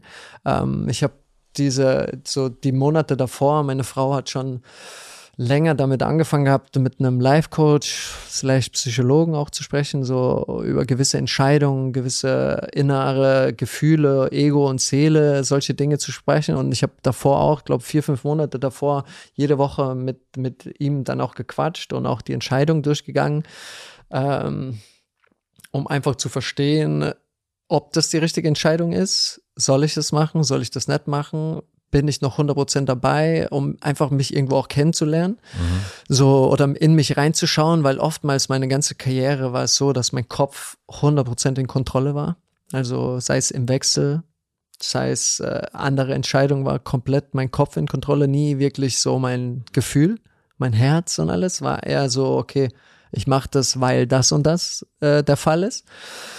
Ähm, und das war eigentlich die erste Entscheidung so richtig, äh, die ich komplett mit meinem Gefühl getroffen habe, mit meiner Seele, die so richtig sich gut angefühlt hat, die sein musste. Aber wie kommt man dahin?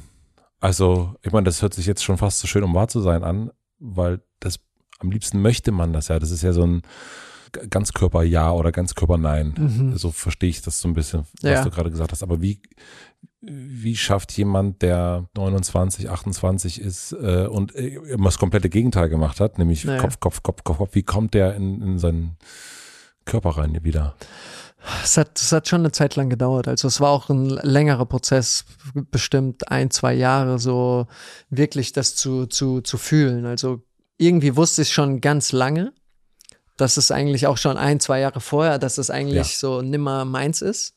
Und trotzdem, äh, wie mein Kopf halt in Kontrolle ist die ganze Zeit, ähm, ist es so, ey, du musst, du musst. Also so, es wird von dir auch verlangt. Es ist eine Menge Geld im Spiel. Geld war auch immer eine sehr, sehr große Rolle, hat eine große Rolle gespielt. Also diese Verpflichtung, weil ich ja ein paar Mille gekriegt habe, jetzt muss ich auch. Genau, mal, aber ja. auch um mehr Geld zu verdienen, auch in diese Richtung. Also so, dass so, man hat natürlich Verträge und das ist im Leben, also für mich wäre das Einfachste gewesen.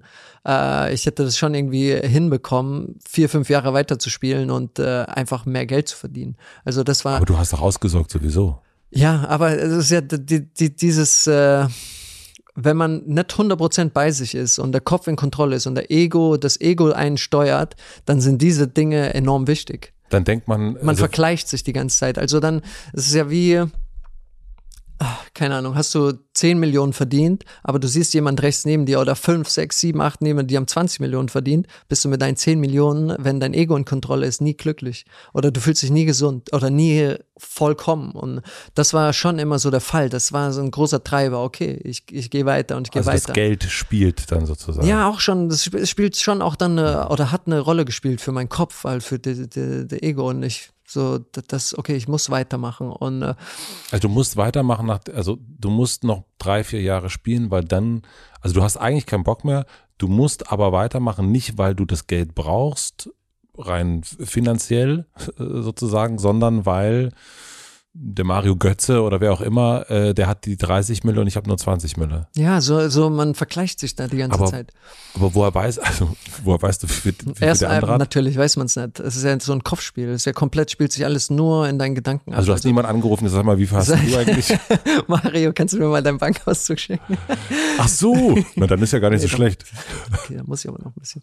Ähm, nee, das, das ist ja, es sind nur Gedankenspiele. Also, das ist so, du bist Also auch ja, die Zahl ist vollkommen, es, es gibt gar keine richtige Zahl. Also es ist einfach, ja, es ist einfach nur, du legst, oder das Ego, mein Kopf legt sich was zurecht, äh, was so eine komplette Illusion ist, die du dann aber jagst die ganze Zeit. Und dann äh, hört es niemals auf. Also wenn man das durchgeht, dann hört es ja niemals auf. ja. Und so diesen Punkt zu finden, das war ein Prozess. Jetzt nicht nur geldmäßig, aber einfach auch dieses äh, so weitermachen, obwohl man unglücklich ist. Ja, so, Das so, kennen, glaube ich, ganz viele. ja, aber auch so meiner Familie gegenüber, meinen engsten Freunden gegenüber. Wie erzähle ich meinen äh, meinen äh, Polizistenfreund, der Nachtschicht über Nachtschicht äh, geht, dass ich mit 29 Jahren den Traumberuf aller Deutschen einfach so wegwerfen will? Wie, wie erkläre ich das ihm, dass er das verstehen kann? Und wie erklärst du es dem? ja, einfach Gefühle, einfach raus. Äh, Am Ende war das ja wieder so, dass ich äh, die ganze Zeit in meinen Gedanken hatte, ich brauche die Bestätigung, die Leute müssen mich verstehen. Und dann habe ich angefangen, also die müssen verstehen, dass ich aufhöre, die müssen Ja. meine Gründe wissen und alles. Aber es, am Ende ist es so egal. Wenn du 100% bei dir bist, 100% mit Gefühl eine Entscheidung triffst, die für dich richtig ist, dann spielt es keine Rolle, wer was sagt. Und an dem Punkt war ich am 17.07. war das? 17. An dem wir, Punkt war ich und deswegen hat es sich so gut angefühlt, weil es mir, das hat keine Rolle gespielt, ob die Zeitung das schreibt, ob die Zeitung das schreibt, ob das derjenige versteht oder nicht, das hat keine Rolle mehr gespielt, weil ich zu 100 Prozent gefühlt habe, dass es die richtige Entscheidung ist. Aber bis dahin ist natürlich ein Kampf mit sich selbst, ein Kampf mit seinem Ego, das, weil ist ja am Ende, ich liebe ja den Fußball und ich habe mein ganzes Leben, ich kenne nur den Fußball, ich habe nur Fußball gespielt, ich habe nur dieses Leben gehabt und man will das ja auch selbst irgendwie nicht wahrhaben, was für Gefühle man hat, weil das ist ja auch für sich selbst noch so dieser Traum und das ist das Beste und es soll doch das Beste sein, es muss doch das Beste sein. Und dahin zu kommen, war schon ein, äh, ein harter Kampf. Ganz viel Meditation, ganz viel Journaling, Aufschreiben, ganz viel wirklich, wirklich, wirklich in mich hineinhören, aber auch Zeit vergehen lassen, weil du willst auch so eine Entscheidung niemals in der Emotionalität treffen, weil Also du willst die schon, du willst schon, dass deine Gefühle die am Ende treffen, aber nicht, aber keine kurzzeitigen Gefühle. Ja, also aha. nicht diese, diese Kurzschlusshandlung, boah, ich fühle mich so scheiße, ich höre auf, so auf die Art, sondern es soll schon dieses Gefühl schon länger da sein, weil ich habe mir, das ist ja mein Leben gewesen, also es war ja alles, wie ich mich überhaupt kannte. Deswegen, das äh, wollte ich niemals dann auch einfach so wegschmeißen, obwohl ich mir nicht sicher war. Deswegen an dem Punkt und deswegen habe ich so herbeigesehnt, weil ich so wusste und so gefühlt habe, dass ich zu keiner Phase danach das bereuen würde. Ich wusste es. Also es, es, es war einfach so mit jeder Phase, ja, ich muss das machen. mit welcher Reaktion hast du nicht gerechnet, die du gekriegt hast? Ja, weiß ich gar nicht. Also es gab, weil es, weil ich, das, das, das hat keine Rolle gespielt. Oder welche hat dich überrascht? Was mir so, zum Beispiel Joko. Mhm. Wir haben ja danach auch ein Video gedreht. Ja. Ähm, das das habe ich ihr dann auch gefragt, weil ich so meine Sicht der Dinge so irgendwie, ich will das Narrativ bestimmen. Ich weiß nicht, ob man es braucht, aber es hat sich so gut angefühlt. Zum Beispiel, er hat das, obwohl er so, klar, Fußballfan oder sowas, aber im ganz anderen auch komplett verstanden. Und das war dann so eine andere Sicht. Das ist so, man lebt irgendwie in seinem kleinen Kosmos, aber am Ende ist es was viel Größeres, was so, so, so, so, so viele Menschen betrifft, die unglücklich in irgendeiner Situation sind, mit sich am Kämpfen sind, sich irgendwelche Gründe zurechtlegen, warum man weitermachen muss und trotzdem in dem unglücklichen Status dann weiterleben. Und das ist einfach so viel größer und es betrifft, ja, keine Ahnung, wie viele Prozent aller ich glaub, Menschen. Das betrifft ganz, ganz viele. Ich glaube Ja. auch, dass es eben äh, das Interessante ist, weil Fußballer, SportlerInnen und so weiter, also ja natürlich Vorbilder sind.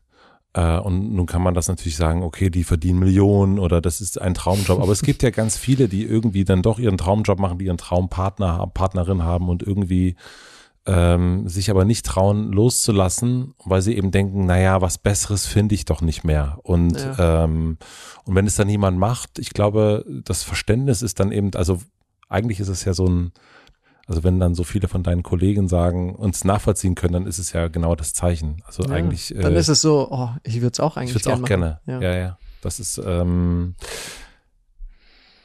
du hast damals, als du deinen, äh, das hast du ja schon erzählt, äh, deinen dein Vertrag sozusagen unterschrieben hast, dass du bist du dem Status Game hinterhergerannt und hast dann Mhm. gemerkt, das äh, macht mich nicht glücklich. Mhm. Also äh, das zweite Auto oder dritte oder vierte Auto, Auto. Und jetzt, was hast du danach, nach deiner Kündigung, äh, was hast du gemacht, wo du jetzt auch sagen würdest, ähm, also zu 2019, das war eigentlich auch Quatsch. Also wenn es damals der Flitzer war, was du nicht gebraucht hast, was war das, was du nach deiner, nach dem Aufhören nicht gebraucht hast, wa- was du jetzt aber weißt? Ähm, Materielles, denkst du? Hm, Was Oder auch alles- ist. Also man, äh, manche sagen, ich muss jetzt in Urlaub fahren oder ich brauche jetzt eine neue Frisur oder was auch immer, ein neues Hobby oder äh, wie auch immer. Aber äh, du ich, weißt du, was ich meine? Also damals Ja. hast du gedacht, naja, man macht das ja so, man kauft dann Autos und Häuser und so weiter, man spielt den Fußballer. Ja. Ähm, und dann, dann ist man ja irgendwann gefühlt für die anderen der Mutige, der Erleuchtete, der das verstanden hat. Und dann macht man ja aber auch, erfüllt man dieses Bild ja vielleicht auch in irgendeiner Form. Und Ja. Ist aber eigentlich auch Quatsch. Gab's sowas? Ja, schon. Also es war, ich habe mir dann Zeit gelassen, so ein paar Monate und äh, gar nichts gemacht, nur Family und nur Frau und Kind. Und dann äh, ist es ja so, was, was, was macht man so wirklich? Man will Dinge ausprobieren. Also ich habe mir jetzt gesagt, ich werde so viele Dinge wie möglich ausprobieren, was sich gut anfühlt. Und äh, es war dann trotzdem so, dass, dass, dass sich auch so manchmal die Geduld so ein bisschen verloren und ich muss doch irgendeine Passion finden. Und dieses, dieses Wort Passion ist ja auch so was Schwieriges. So, Ja. so dem rennst du ja ewig hinterher so gefühlt. Und Mhm. ist ja auch so einen gewissen Druck, den du aufbaust. Oh, ich muss meine Passion finden, diese Leidenschaft und so. Wo finde ich die überhaupt nur? Bis jetzt nichts gefunden. Mhm. Ne? So, und das ist auch gut so. Und aber an den Punkt zu gelangen, sich die Geduld zu geben und gar nichts hinterher zu jagen, gar keine, gar kein Event hinterher zu jagen, wo irgendwas passieren kann, gar nichts hinterher zu jagen, so einen gewissen Endziel, hier ist meine Passion, die habe ich gefunden, die mache ich mein ganzes Leben lang, sondern so gewisser, gewisserweise auch Dinge loszulassen, das ist so jetzt gerade so in der Phase, dass ich jetzt anfangen kann, so loszulassen. Also wir haben auch zu Hause zum Beispiel so ein Vision Board, wo wir Dinge aufschreiben, die wir, die wir uns wünschen oder die so dastehen. Und äh, es steht immer noch da bei mir Detachment from material things. Also so dieses Loslassen von materiellen Dingen. Ähm, Gerade auf der Weg dieser Heilung, die ich auch vorne angesprochen habe, das ist einfach ja, so Ego, Ego-Sachen. Also ich habe angefangen, ganz viele Startup-Investments zum Beispiel letztes Jahr zu machen. Ähm, ja, keine Ahnung, 20 Stück oder sowas. Also auch mit Freunden zusammen. Und äh, in gewisser Weise macht mir das riesigen Spaß, weil ich super coole, junge Mhm. Leute kennenlernen, Frauen und Männer kennenlernen, die diese Passion haben, die was unbedingt durchsetzen wollen. Und äh, da auch zu in das reinzugehen mit dieser Motivation und nicht mit der Motivation, hey, in zehn Jahren will ich 10x mein Geld zu bekommen, zurückbekommen. Das ist auch so ein großer Schritt, den ich jetzt so nehme, dass es so viel ja Größeres gibt, wenn man dieses Materielle, diese, diese, dieses Ego-Denken an Materielles und an Geld und an mehr und mehr und was Neues, was Neues, ähm, das loszulassen, um sich einfach viel freier zu fühlen. Und ähm, das ist schon noch sowas, wo wo ich, wo ich ähm, aktuell gerade, ja, einfach noch diese Geduld aufbringen muss, um, äh, um das wirklich so festzustellen und das zu Boah, machen. ist aber auch schwer. Ja, es ist super schwer. Also vor allem, wenn man so in dieser Gesellschaft, in dieser Community veran so nicht verankert, sondern so irgendwie, weil das ja tagtäglich passiert und man bekommt mit und deswegen ist auch oder dieses Social Media Missbrauch so oft ja, also dieses ständige Vergleichen, so okay, hier passiert das und keine Ahnung Uhren Mhm. zum Beispiel auch. Ist das wirklich so dieser Weg zu finden? Ist das wirklich was, was mich äh, so berührt, also so diese, diese Zeitmesser und alles? Oder ist es am Ende auch, hey, es gibt gar keine Uhren, aber ich komme irgendwie noch an Uhren dran und deswegen äh, kann ich mir die kaufen. So, so um das wirklich zu verstehen und äh, da ja, will ich mir jetzt gerade Geduld nehmen und da habe ich versuche ich gerade die Ruhe auch zu finden mit zwei Kindern, auch ziemlich schwierig, so Mhm. irgendwie sich selbst zu finden. Ähm, so wirklich mich zu finden, den Weg zu finden, den ich, den ich gehen will und so, wo, für was will ich dann stehen, so. Du hast ja das, das Wort Heilung auch schon mal äh, jetzt gerade verwendet und es gibt ein Instagram-Foto von dir, da liegst du in der Eiswanne und äh, da hast du drunter geschrieben, working on myself, healing myself and being on the journey to be my authentic self. Ja. Ähm, das habe ich erst schon gesagt, wer das Wort Heilung benutzt, das bedeutet ja gleichzeitig, dass man krank war. Man muss Ja. ja von etwas geheilt werden. Wovon? Ja, ich weiß, krank, aber so von, von dieser ganzen, von den auch toxischen Emotionen, die in meiner Karriere einfach da waren. So diese Bestätigung von außen zu suchen, sich nie akzeptiert fühlen, sich nie genug fühlen, dieses mehr und mehr haben wollen. Das, das meine ich mit Heilung, von diesen Emotionen, von dieser Reise, mich heilen, von allem, was ich erfahren habe, von allen öffentlichen Kritik, von allen Fans, die mir irgendwas äh, zugeschrien haben, von allen emotionalen Verletzungen, aber auch von den positiven Sachen, davon mich zu heilen, mich loszulösen und äh, so als andere Person, als neue, als, als, als wirklich, nicht als andere Person, sondern als mich wirklich zu erkennen. Da, ich will mich davon heilen, was passiert ist, um mich zu sehen, um mich zu fühlen. Also so, wer, wofür ich wirklich stehe und dafür auch stehen, also da zu sein, also so und den Weg zu gehen und nicht äh, anfällig zu sein für irgendwelche Ego-Dinge, die es braucht und hier müsste man doch und es, so, dieses müsste, sollte, so dieses, das weglassen, einfach da zu sein und ähm, ja, Aber dieses Fußball-Ding, ja, das ist ja auch aus dir rausgekommen. Also wenn, wenn es um dieses Authentic Self und Being Myself, also so der zu sein, der Ja. zu werden, der ich bin.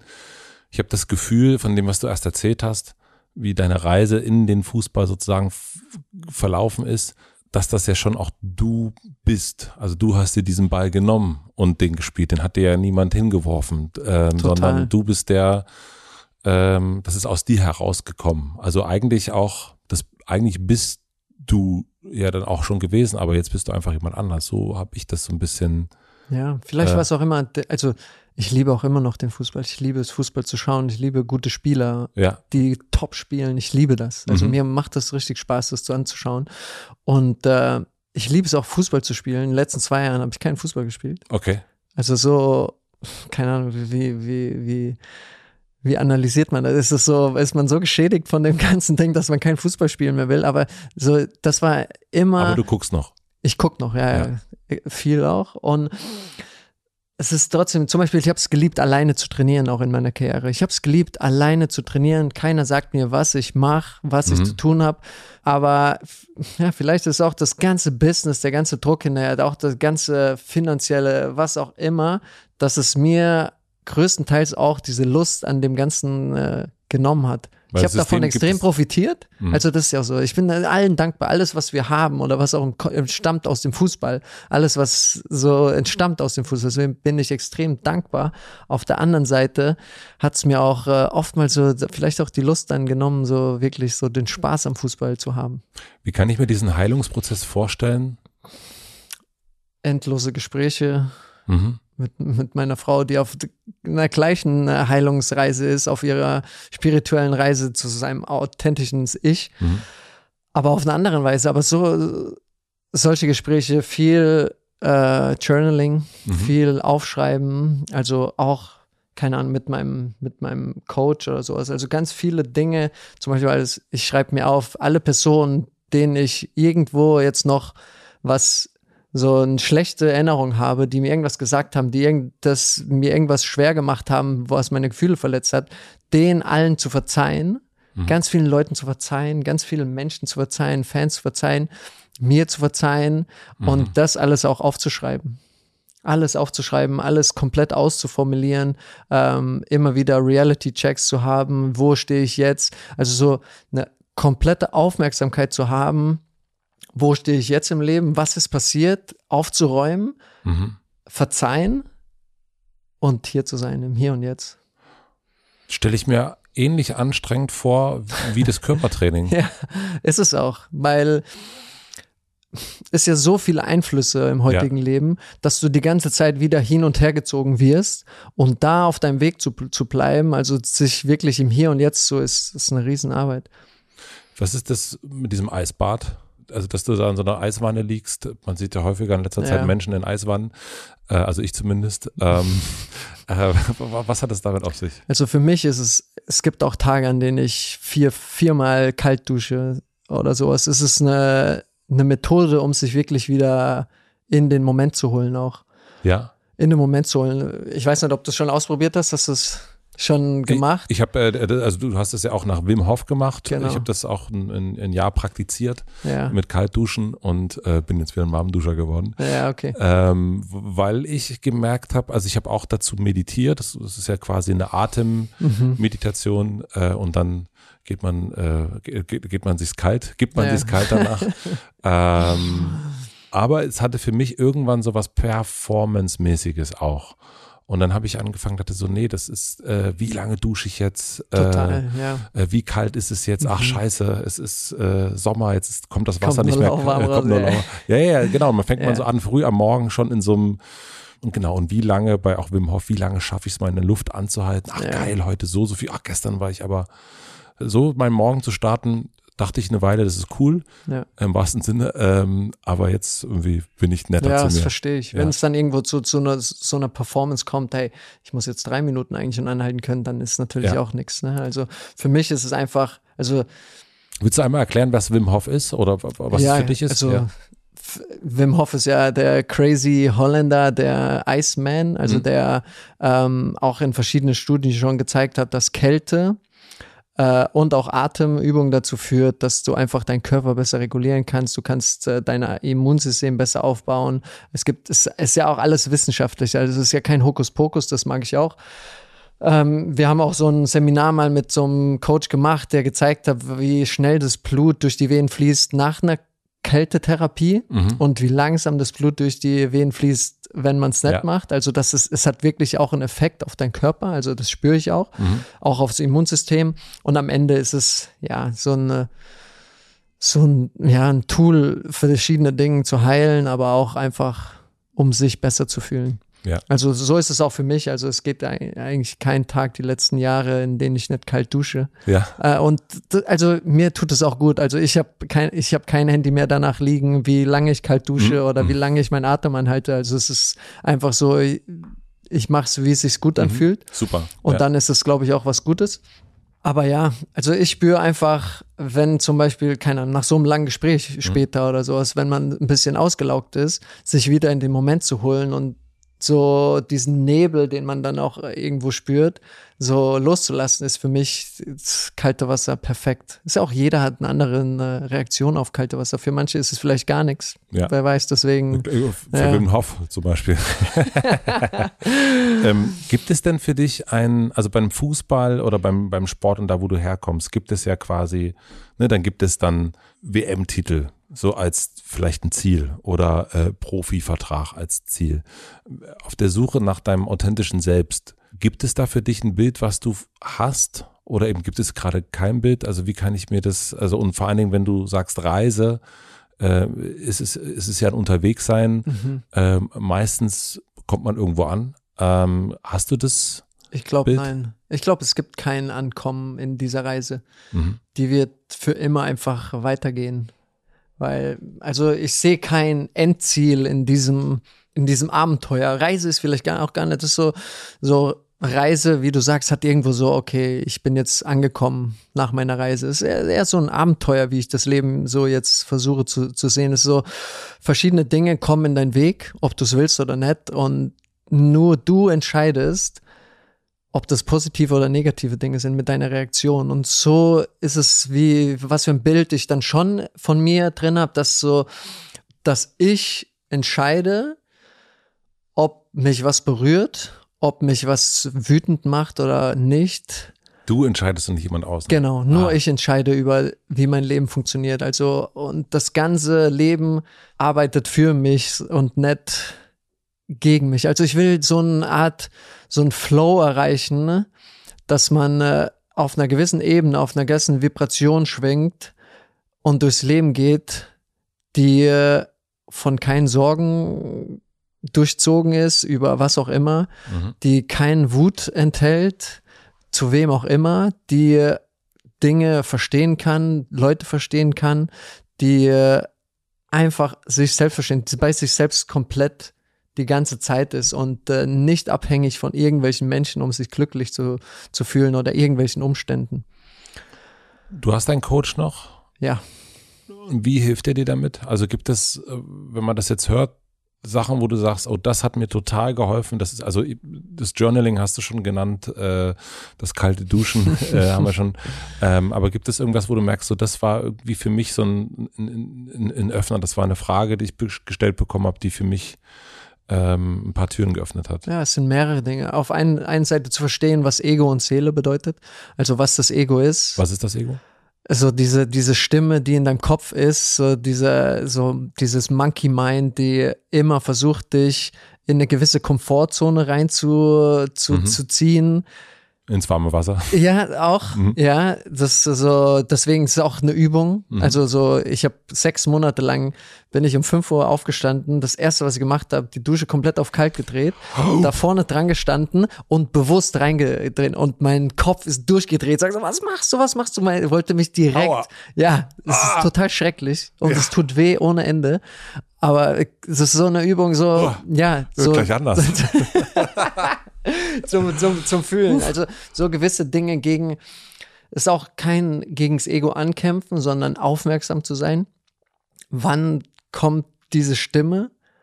Äh, oftmals bei materiellen Dingen, oftmals bei Beziehungen, mhm. äh, so verletzt sein, äh, Verkehr, äh, alles so diese Dinge. Also wir reden von Autoverkehr. Autoverkehr, jetzt. ja. beim anderen nicht. Ja, du kommst von ähm. Frau zu Verkehr oder musst dich äh, unverletzt ja, sein. Stimmt, stimmt. Da war ich ganz kurz. Äh, Autoverkehr. Autoverkehr. Ähm, oftmals einfach komplette Aufmerksamkeit zu haben, wann dich das Ego in einen Zustand bringen will, der dir nichts bringt einfach. Mhm. Oder auch in so eine so eine Illusional Happiness, sagen mhm. wir das, so, so nach vorne zu denken. Ach, wenn wir doch mal erst in Urlaub sind, dann wird alles besser. Wenn doch mal das passiert und wenn ich zu Hause bin und wenn die Kinder abends im Bett sind, dann ist alles gut. So, so, das ist ja ständig dieser Prozess, der in, im Kopf vorgeht. Also ich spreche jetzt aus meiner Erfahrung. Ja. Ähm, und da einfach komplett aufmerksam zu sein, wann dieses Monkey Mind, dieses Ego kommt mhm. und zu sagen, danke, danke, was du alles machst, aber nein, danke. Mhm. Und äh, einfach dein, dein Körper, dein, deine Seele, ähm, das Seele ist ja dieses Gefühl, dieses Gefühl, das man hat. Und jeder, wenn, also es ist einfach, wenn man mal ein bisschen Ruhe findet vor gewissen Entscheidungen, findet man dieses Gefühl auch und man weiß, Voll. ob was richtig ist und was falsch. Also und der Körper, also was, also das ist ja, ich finde es schwierig zu sagen, was es dann genau ist, ja. aber so dieses, äh, wenn man wirklich sagt, ich höre mal auf meinen Körper. Genau. Eigentlich. Es gibt dann keine zwei Meinungen. Also, es gibt auch nicht so ein nee. 70 Prozent. Nee, das also, ist. eigentlich, it. wenn man das, genau, also ja. also diese, äh, ich, eine Freundin von mir macht immer so äh, Pro und Contra, das meine ich, nee, nee. Das, das war ich auch total. Ja. ja. also eigentlich ist es, hat man, wenn man wenn man wirklich den, nur den Körper fragt, und da eincheckt, dann ist es ja fast immer. Total, ich sagen, total. Ja. Und das sind dann auch immer die Entscheidungen, die sich danach einfach gut anfühlen. Mhm. Also die einfach dann, no matter what, die richtigen sind. Wie sieht dein Tag jetzt aus? Also wir haben erst äh, ja schon gehört, wie dein 18-Jähriger äh, spät aufgestanden ist. Dann war er jetzt mal um 5 Uhr. Wie ist es jetzt gerade?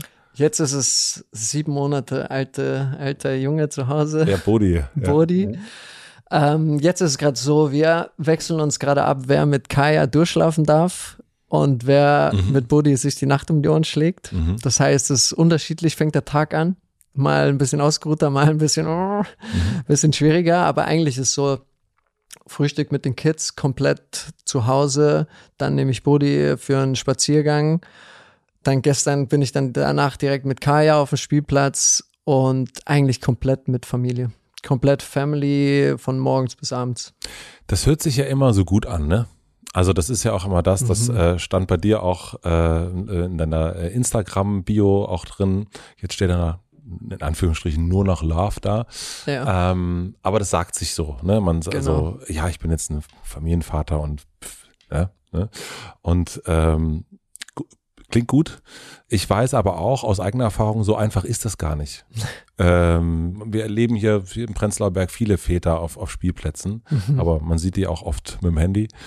Und eben auch, wenn man so gebaut ist auf Leistung und auf nicht nur unbedingt Beifall, sondern eigentlich auch auf ja abliefern, auf Ergebnisse für ein selbst oder nicht, aber nach so einem äh, drei Stunden auf dem Spielplatz und die äh, Sandburg ist dann auch am Ende eingekracht, dann ist, dann bleibt dann auch nicht viel.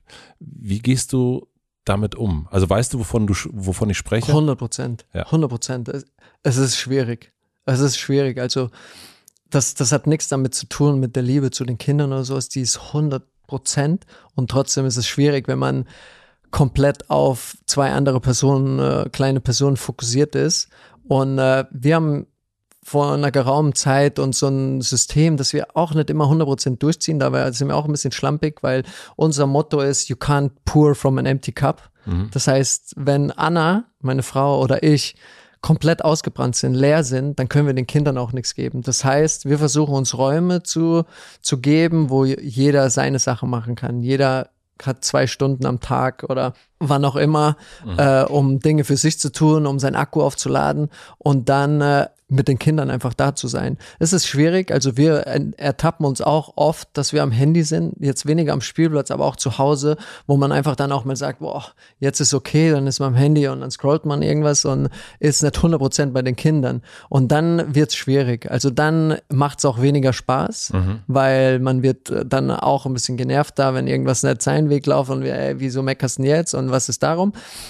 Und immer wieder, wenn man 100% bei den Kids ist, wenn man das Handy weglässt, wenn man keine Ablenkung hat und 100% sich auf die Kinder fokussiert und mit denen spielt und da ist, dann macht's Spaß. Mhm. Und das ist auch wieder so, das Ego, habe ich das Gefühl, bei mir zieht so, hey, jetzt komm, jetzt darfst du auch mal irgendwie mal zehn Minuten irgendwie am Handy irgendwelche blöden Nachrichten durchlesen oder sowas. Oder Jetzt kannst du mal angucken, wo deine, wie deine Aktien stehen. ja, genau, solche Dinge. Und dann am Ende, ja, ich glaube, man muss sich äh, Räume geben, um Dinge für sich selbst zu machen. Das ist ganz wichtig, weil wenn du für dich nicht in einem guten Space bist und glücklich und mhm. äh, da bist, dann kannst du mit deinen Kindern auch keinen Spaß haben und dann trotzdem, wenn du mit deinen Kindern bist, voll da zu sein. Und das ist so die Phase, in der wir uns befinden, weil, keine Ahnung, als Kaya vor, vor knapp drei Jahren geboren wurde, mhm. so, äh, wir haben uns das alles schön vorgestellt, aber dann trifft einfach mal die Realität ein mhm. und die schlaflosen Nächte und äh, dass man kaputt ist und dass man nicht einfach mal abends wieder irgendwo essen gehen kann, ohne dass man alles organisiert. Das war dann schon auch eine Riesenumstellung. Also es Arbeitest du jetzt irgendetwas? Also gibt es sowas, was man, nee. was, was, ein Mensch als Arbeit begreifen will? Nee. Nein. Nee. Also, ich habe zwei Firmen, eine Immobilienfirma, eine Investmentfirma. Das ist nett arbeiten. Also die eine Firma ist noch so ein bisschen von meinem Vater kontrolliert, die Immobilien und äh, das Startup, wie gesagt, habe ich letztes Jahr extrem viel gemacht und werde ich jetzt auch enorm runterfahren, mhm. weil ich so, es ist auch so, du kannst nur gewisse Sachen geben, weil äh, ich investiere ja auch irgendwo, weil das irgendwo mit mir resoniert und ich irgendwas geben kann, aber du kannst nur so viel geben und ich will gar nicht mehr geben, mhm. weil ich die Zeit für mich haben will und für meine, für meine Kids. Zum Beispiel, als wir den Termin Mhm. ausgemacht haben, sowas mache ich normalerweise nie, dass ich zwei Wochen im Voraus einen Termin ausmache. Ja. Kann, also so es sträubt sich was in mir. Das, das kann ich kann das nicht, weil ich nicht weiß, was äh, dann passiert und ich will nicht irgendwas drinstehen haben, Ja. was ich dann verpflichtend machen müsste, obwohl ich es dann vielleicht gar nicht fühle. Jetzt gibt es ja ein paar Menschen, die davon träumen, ne? die sozusagen dieses, ah, mit Anfang 30 Mhm. ausgesorgt haben, nicht mehr arbeiten müssen, äh, sich um Finanzen nie Sorgen machen müssen, also kein Muss mehr haben im Grunde. Was übersehen diese Menschen? Was ist Ja, das? du machst ja trotzdem so. das übersehen. Scheiße. Ja, du machst ja trotzdem. Also Welche Sorgen machst du dir?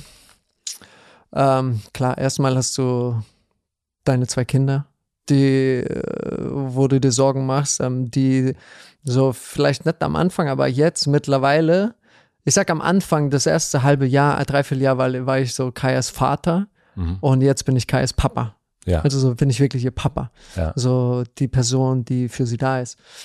Mhm.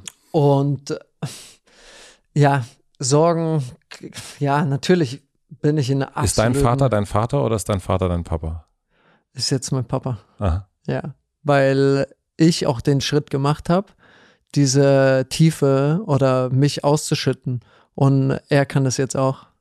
Also er Wie kann schön. mir das jetzt auch sagen, was in ihm vorgeht. Und das hatten wir eigentlich nie, auch in der Kindheit nie oder irgendwas. Und jetzt so ist da so eine Tiefe auch dabei gekommen. Wie schön, ich habe das noch nie gehört, diesen Unterschied zwischen Vater und Papa. Ja. Und doch weiß ich sofort, was du meinst. Ja, es ist ja so, du bist Vater, wenn das Kind geboren wird, aber du bist kein Papa. Ja. Papa wirst du erst, wenn du wirklich diese Nähe spürst und diese tiefe, tiefe Verbundenheit. Schön. Das Ja. ist, äh, das ist, ein, das ist eine, ein sehr schönes Bild auf jeden Fall. Ähm, ich habe dich da kurz, kurz abgelenkt von der, äh, äh, vom, vom eigentlichen. Wo waren wir aber vorher?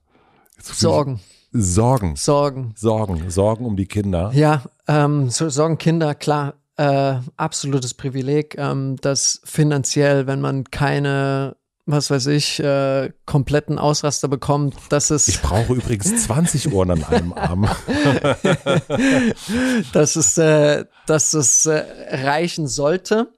Oder nein, das auch, nein, das auch reichen sollte, ist völlig, also eigentlich komplett weit weg von dem, wie ich fühle. Also, dass es einfach da ist. Wir sind privilegiert und das sind keine Sorgen, die den ganzen Tag da sind und man muss sich nicht Sorgen machen, ob was auf Essen auf dem Tisch steht oder ob man gut wohnt oder ob die Kinder alle, alles gut geht. Deswegen, äh, das ist trotzdem da. Also Mhm. es ist trotzdem macht man sich Sorgen. Und sind Sorgen Ego? 100 Prozent. Okay.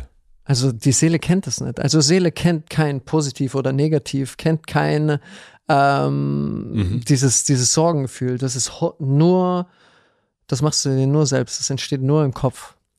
So ist es meine Erfahrung. Alles, was, äh, wenn ich mir jetzt sag, oh Gott, äh, den Lebensstil, den wir führen, das ist natürlich auch kein Lebensstil, der mit einem, äh, keine Ahnung, mit was für einem Job möglich wäre. Ähm, schaffen wir es, den Lebensstil komplett bis an unser Lebensende zu führen, mit dem, was wir jetzt haben, wenn nie wieder was reinkommt. Das ist, hund- ist ja, das, du, du spielst ja irgendwelche Dinge in deinem Kopf ab und das ist zu 100% Ego, weil jetzt in diesem Moment, was für eine Rolle spielt das überhaupt? Also was für eine Rolle spielt das? Spielt keine Rolle. Mit wem vergleichst du dich jetzt noch, wenn du dich vergleichst? Das ist ein Akt, also so, das ist wirklich so aktuell, mit dem ich mich richtig beschäftige, weil ich wieder so das Gefühl hatte, das hat viel mit Social Media zu tun. Wenn ich Social Media missbrauche, dann sehe ich mich wieder vergleichen mit, der hat diese Uhr, der macht das. Also schon auch wieder materielle Dinge. Ähm, und sehe, wie mein Kopf sich da wieder hinbewegt und sich hinzieht. Und da muss ich schon sind das sehr, sehr aufpassen. Fußballer oder sind das? Nee. nee. Fußballer, ja, hab, das ist ja, da habe ich eigentlich nimmer so große Berührungspunkte. Fußballer sind ja aber auch sozusagen für dich lange die, die, die, die Herde gewesen. Ja, Ähm, was ist jetzt deine Herde? keine so wirklich. Okay. Keine, also ich sehe mich nicht in dieser Startup-Welt 100%, dass das meine Herde ist. Ähm, nee, es ist, ist ein Mhm. einsamer Weg. das ist aber auch was, was zum Beispiel, Der Wolf. also Hier ist er. das, das ist was zum Beispiel, was mein Coach oft gesagt hat. Dieser Weg zu sich selbst, zu seinem authentischen Ich, ist ein sehr einsamer Weg. Ja. Weil du entdeckst viele Dinge, die nimmer richtig für dich sind, Personen, Mhm. die jahrelang bei dir gewesen sind, passen aber einfach nimmer. Und sagst du denen das dann? Sagst dann, ich bin auf der Suche nach meinem authentischen Selbst und du ähm, passt hier nicht mehr rein? Ja, muss man ja. Bist du ehrlich und sagst, Ja. Michael Ballack? Nein, ähm, keine Ahnung, wer auch immer, aber äh, Ja, also das ist so jetzt richtig zu einer Person, also es sind eher so Situationen, ja, okay. Gespräche, Mhm. ähm, die man dann einfach nicht führt. Also die ich dann sage, so du, das ist mir zu negativ, Mhm. ähm, ich kann da nicht partizipieren, ich kann dir zuhören, aber ich kann nicht auf deinen Zug draufspringen. Okay. Mhm. Solche Dinge. Ähm, ja. Gut, interessant. Ja, aber das ist ja, naja, dieses Sorgen und das ist auch sowas, so jetzt gefühlt auch mein ganzes Leben lang so, sich Sorgen gemacht. So, so in diesem Moment sp- spielt, spielen Sorgen absolut keine Rolle. Das ist immer nur von deinem Kopf irgendwas projiziert in die Zukunft, wie, dass man sich irgendwie Sorgen machen müsste. Das ist so, so dieses, dieser, dieses Konstrukt, wenn man das mal auseinander nimmt, macht so absolut gar keinen Sinn.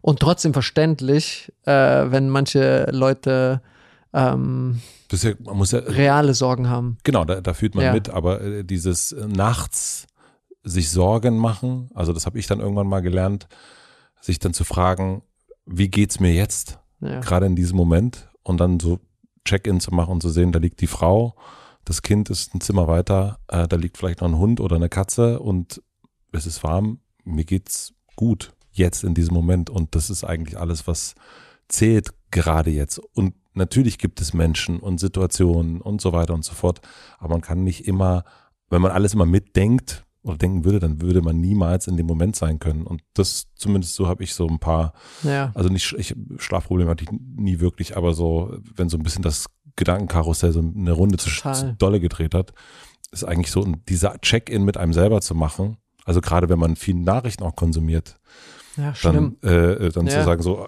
okay, das, diese Welt gibt's, aber wie ist es jetzt eigentlich gerade? Ja, ein für mich? anderes, anderen Tool, den ich bei sowas nutze, wenn ich wirklich so mir starke Sorgen mache. Was weiß ich, warum, warum ich spiele das komplett durch. Das Mhm. heißt, ich gehe komplett in den Worst Case rein. Also Okay. ich schreibe mir von Schritt zu Schritt, ähm, keine Ahnung, welche Sorge wollen wir nehmen, dem, nehmen wir finanzielle Sorge. Ja, weil wir so oft über Finanzen gequatscht haben. Ich hätte jetzt gesagt, ich, weißt du, mein Vorschlag wäre gewesen, denken wir doch mal den Oder Klimawandel zu Ende.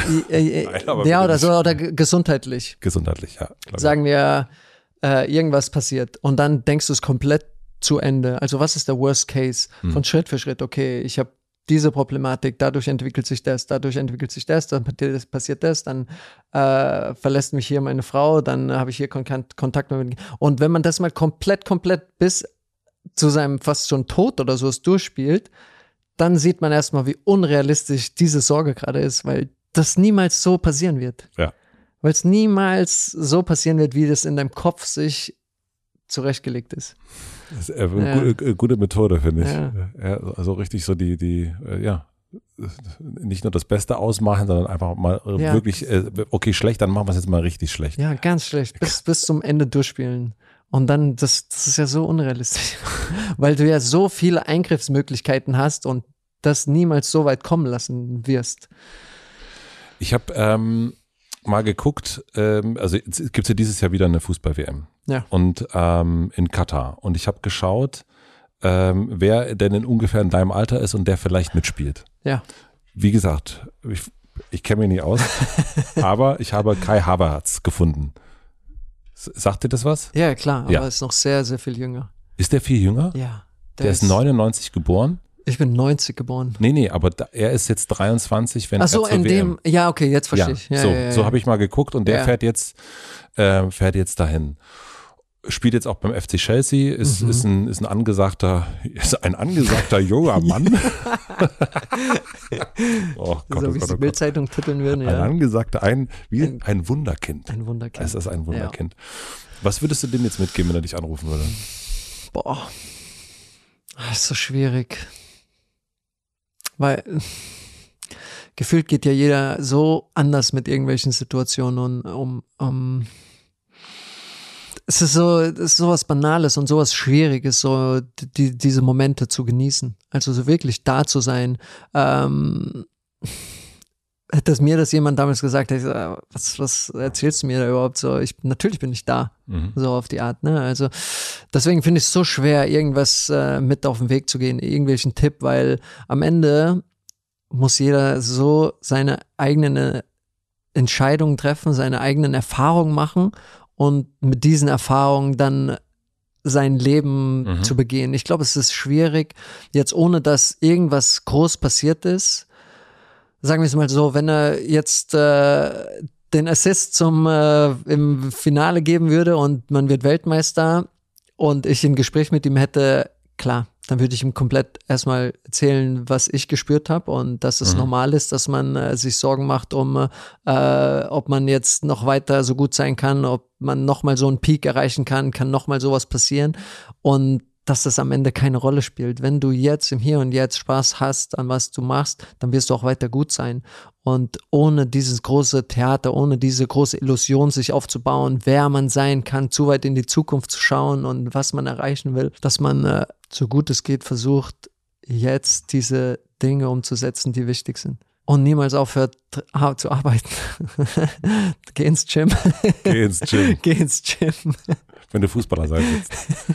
Ich, ich fand es ganz interessant, weil ich habe äh, sein Instagram mir mal ein bisschen angeguckt und auch dein äh, ja. und auch nochmal bei dir weit zurückgescrollt und es gab einfach eine Zeit, ähnlich wie bei ihm jetzt, jetzt ja. sind es bei ihm ganz, ganz viele Fußballfotos eigentlich. Man sieht ihn fast immer nur im, ja. im, Fußball, ab und zu mal mit einem süßen Hund, aber vor allen Dingen äh, beim Fußballspielen und bei dir war das ähnlich. Bei dir gab es eine ganze Zeit lang Fußball, dann ab und zu mal eine Frau daneben ähm, und Fußball, Fußball, Fußball und dann wurde es aber, ist es so auseinandergegangen und wenn man so dein, ich glaube, man hätte es erkennen können sozusagen dein, dein Abnabeln. Äh, es hat irgendwann, ja, wahrscheinlich. Ist, es ist irgendwann weniger geworden. Es Total. Ist, äh, das fand ich ganz interessant und äh, da jetzt auch im Vergleich von, von euch beiden jetzt sozusagen, ähm, er ist jetzt so dieser, der Chelsea-Typ, der ja auch jetzt bei, genau jetzt gerade bei Chelsea spielt und, ähm, und jetzt äh, Katar äh, deichseln muss. W würdest du, also ich habe das mit Nevin besprochen damals, mhm. als wir geredet haben. Und das ganze Katar-Thema ist ja, steht ja unter absolut riesiger Kritik. Ja. Berechtigter großer Kritik. Und nun sagt man, oder könnte man sagen, lieber Kai, also eigentlich darfst du da nicht mit hinfahren. Du ja. darfst doch nicht, da sind, keine Ahnung, 15.000 Arbeiter jetzt allein schon gestorben, äh, von Bau der Stadien.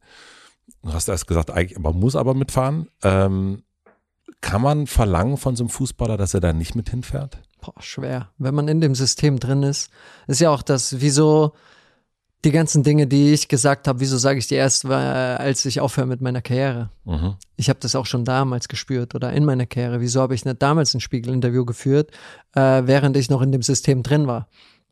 Weil, wenn du anfängst, dich so zu äußern, wie du wirklich fühlst, hast du keine Zukunft in dem Fußballbusiness, weil welcher Verein nimmt dich dann noch unter Vertrag? Wenn ich jetzt sage, äh, ich finde das alles schwierig, äh, ich weiß nicht, wie ich meine Leistung bringen soll, äh, ich muss mich jeden Tag pushen, um ins Training zu gehen, welcher Verein nimmt mich dann noch unter Vertrag? Ja. Das gleiche ist ja, wenn er jetzt sagt, hier, ich fahre nicht mit einer, ja, komplett äh, Katastrophe, ich äh, fliege nicht mit.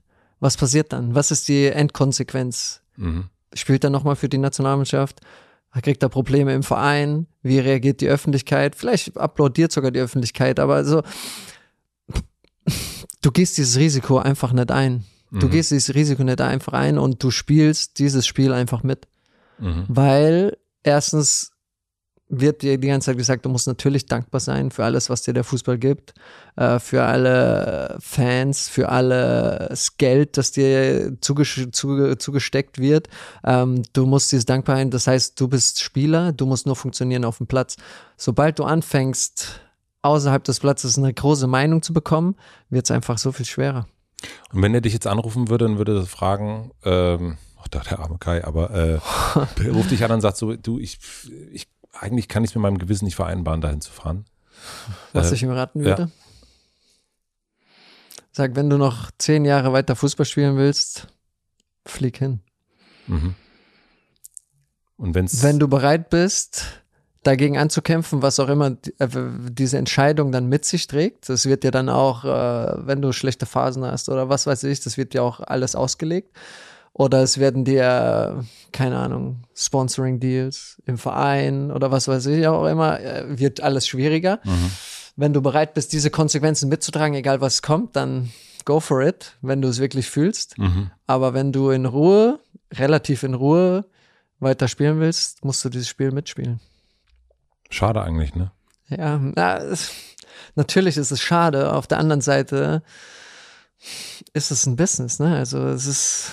Naja, ich finde es insofern schade, weil ich, ich, ich kriege das Bild nicht aus dem Kopf von dir im Garten ähm, und wie viele Menschen, wie viele junge Jungs und Mädchen äh, sind irgendwo in Deutschland oder auf der Welt und kicken gegen irgendeine Häuserwand. Naja. Sozusagen. Und ähm, wenn da ein Ball gegen die Häuserwand fliegt, stirbt aufgrund von Geld ähm, jemand beim Stadionbau, damit sich das Kind das am Abend im Fernsehen angucken kann, damit das dann irgendwann dahin auch kommt. dahin kommt. Und das ist schon, das ist schon crazy. Und ich habe mich auch in der Vorbereitung gefragt und dann können wir so langsam mal so den, den, den, dann, dann können wir mal kalt duschen gehen. ähm, das, ähm, ab in die Spree. Ab in die Spree.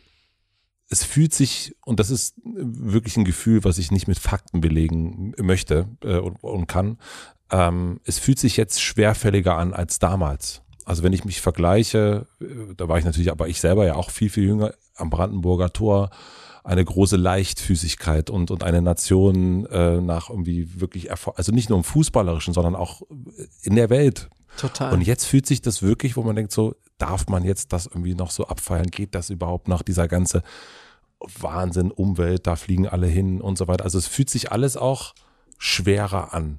Wie beobachtest du das? Oder, oder war das damals auch schon schwer, nur habe ich das vielleicht einfach nicht gesehen? Nee, das war, wie, nee, du, du hast da vollkommen recht. Das war, wenn man das so vergleicht, komplette Leichtigkeit. Also wer hat sich darüber Gedanken gemacht? Klar, kann mal irgendwas, hier, die fliegen mit dem Riesenflieger irgendwie nur eine Stunde da nach Polen. Mhm. So auf die Art, aber alles, was jetzt gerade rumgeht, man muss ja so aufpassen, was man sagt, wie man was sagt äh, wie äußert man sich zu gewissen Themen. Und das bringt ja so eine Schwere mit, weil ja. man ja niemals sagt wirklich, was man fühlt. Das mhm. ist ja also eine Rolle, die man spielt, um es allen gerecht zu machen, um wenig Angriffsfläche zu bieten.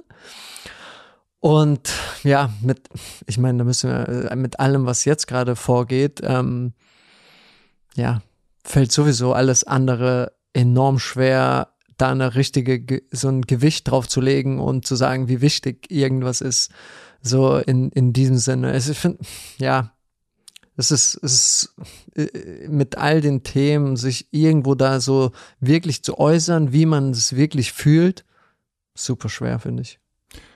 Ich habe so, ich habe früher Musik gemacht, habe dann auch aufgehört und es gibt so einen äh, wiederkehrenden Traum, den ich immer noch habe. Ja. Und der ist, ähm, es ist total müßig, ein Konzert zu organisieren. Es findet dann ein Konzert statt an irgendwelchen vollkommen merkwürdigen Orten. und der wiederkehrende Traum ist immer, mir reißt eine Seite. Immer und immer wieder. Also die Angst, das der Worst Case? Ist das, war das immer so eine Angst von dir? Nee, eigentlich nicht. Eigentlich nicht. Also ich verstehe es auch bis heute nicht so richtig, ja. warum das ist. Mir ist es neulich aufgefallen. Wie wieso denn diese Seite schon wieder? ähm, hast, du ein, hast du einen wiederkehrenden Traum, was deine Fußballkarriere betrifft? Nee. Nee. Gar nichts. Gar keinen, keinen großen. Das ist mit allem, was ich auch sage, dass so, ich spüre trotzdem so eine unmenschliche Dankbarkeit, weil ich tolle, tolle, also schwere Momente hatte, aber auch extrem tolle. Mhm. Tolle Kameradschaft, tolle Fans, tolle Dinge, tolle Vereine, tolle Menschen kennengelernt. Deswegen äh, ist es so, ein, ich spüre eine enorme Dankbarkeit trotzdem mit allem, was da passiert ist. Ist so, ist einfach, ist einfach mein Weg und ich habe damit äh, weitestgehend abgeschlossen. Ich habe allen Personen verziehen. Ich habe äh, bedankt bedankt, ganz vielen Leuten bedankt, weil es natürlich auch sehr, sehr viele Leute müssen sehr viel Vertrauen in dich setzen, damit sowas auch passiert. Mhm. Ist einfach so. Und äh, die Leute wissen das alles, dass ich denen undenklich dankbar bin. Ich bin mir undenklich dankbar. Ich habe auch mir das gegeben. Deswegen, also ich, ich bin total im Reinen, was das alles angeht. Total im Reinen. Es gibt nichts mehr, das ich bedauere. Ähm, oftmals habe ich auch in der Karriere gesagt, boah, ich bedauere jetzt oder äh, ich habe dieses Regret, mhm. so, ich habe, dass ich das gemacht. Mhm. Nein, das ist einfach mein Weg. So ist es mhm. passiert. Ich wäre niemals jetzt hier, wie ich da, wenn das nicht mein Weg wäre. Ja. Alles spielt miteinander ein und alles ist dein Weg, so wie du ihn gehen willst. Und jetzt ist, bin ich an dem Punkt, wo ich das wirklich auch spüre. Das heißt, ich bin der Creator von mhm. meinem Leben und das ist meine Spielwiese und jetzt geht man einfach diesen Weg und so, das dieses, auch diese Leichtigkeit zu finden. Oftmals war ich so schwer und alles so schwer und hier, das und hier. Man beschwert sich über Dinge, die man nicht kontrollieren kann. Ob der jetzt links abgebogen ist, hat der Fahrradfahrer seine Hand gehoben was auch immer. Und das macht so eine, so eine extreme schwere, äh, wie gesagt, nicht Schwerelosigkeit, sondern es fühlt sich so schwer an und ja. man ist so diese, dieser Trott und äh, den will ich eigentlich gar nicht mehr haben. Ich habe noch äh, drei schnelle Fragen für Sie, ja. mein Lieber. Was lernst du gerade, was du noch nicht so gut kannst? Also du kannst auch langsam antworten. Wirklich mit einer Geduld und mit einer Ruhe und mit Spaß mit meinen Kindern spielen. Mhm. Das ist was, was am Anfang, es hat sich so für als, als Arbeit fast schon so als so, okay, ich muss mit meinen Kindern spielen, so bis jetzt hier äh, Oma, Tante oder äh, Ehefrau übernimmt, so auf die Art. Und jetzt lerne ich gerade, wie viel Spaß das machen kann, wenn man wirklich voll dabei ist. Und wie äh, ähm, rewarding, was heißt auf Deutsch, so wie belohnend das dann auch ist, was man von den Kindern dann zurückbekommt. Was ist ein Buch oder ein Film, was du den Menschen, die das jetzt gehört haben, empfehlen würdest? Das Buch, das so zur gleichen Zeit, als ich so diese Tür aufgemacht habe, so auch ein bisschen Spiritualität und ein bisschen so mein Weg war von John Strelecki, äh, Café am Rande der Welt. Mhm.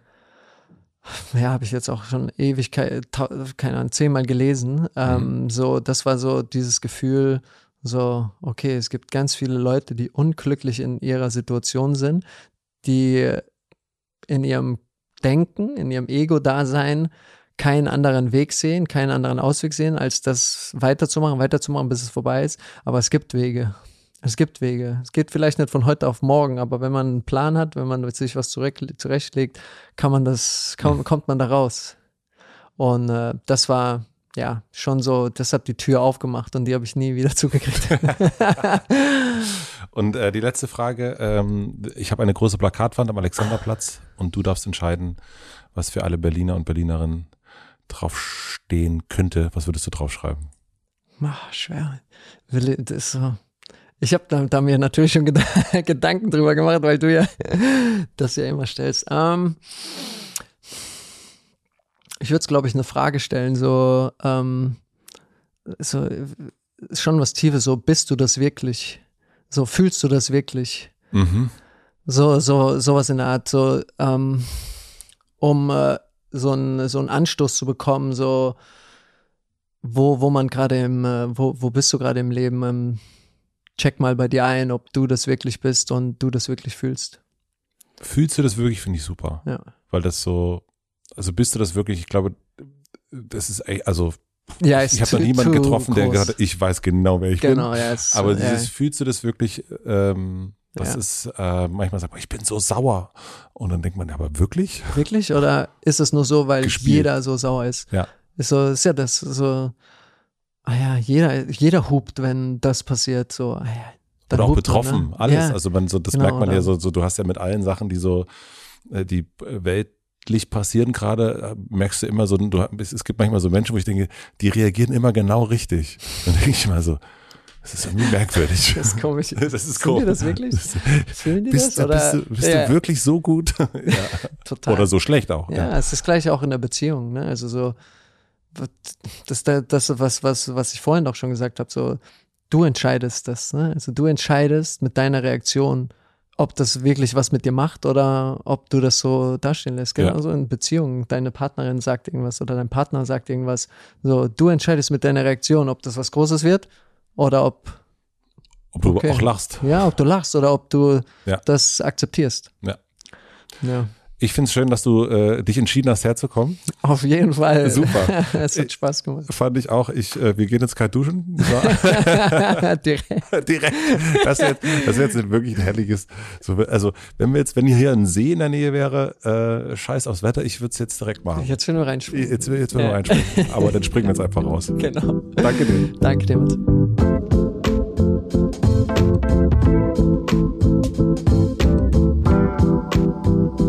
Das war André Schürle. Vielen, vielen herzlichen Dank fürs Zuhören. Ich hatte eine sehr, sehr gute Zeit mit ihm und ich hoffe, euch geht's genauso. Wirklich hängen geblieben ist dieser Unterschied zwischen Vater und Papa. Ich glaube, das werde ich nicht vergessen. Das mochte ich wirklich, wirklich sehr gern. Ich mochte auch die Geschichten aus der WM und auch seine Suchbewegung und seine Heilung jetzt. Das ist wirklich ein spannender Weg, den er da gerade geht und ich bin, ja, gespannt, wie es jetzt wirklich weitergeht. Was ist euch hängen geblieben? Würde mich sehr, sehr interessieren und mich würde auch interessieren, welche SportlerInnen sollte ich als nächstes einladen? Würde ich sehr, sehr gern lesen. Am liebsten in den Apple-Kommentaren. Dort geht es nicht verloren. Vielen, vielen herzlichen Dank an meine Werbepartner Coro Drogerie, Bookbeat und Cyberghost. Herzlichen Dank an Lena Rocholl für die redaktionelle Mitarbeit, an Maximilian Frisch für den Mix und den Schnitt und an Jan Köppen für die Musik.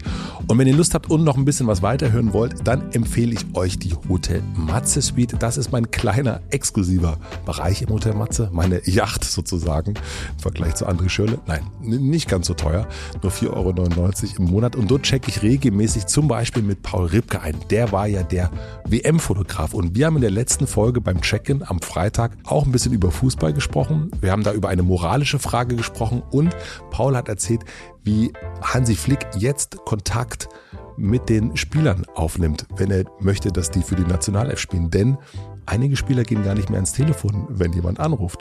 Sehr, sehr lustige und interessante Geschichte gibt's in der Suite beim Check-in mit Paul Ripke nachzuhören.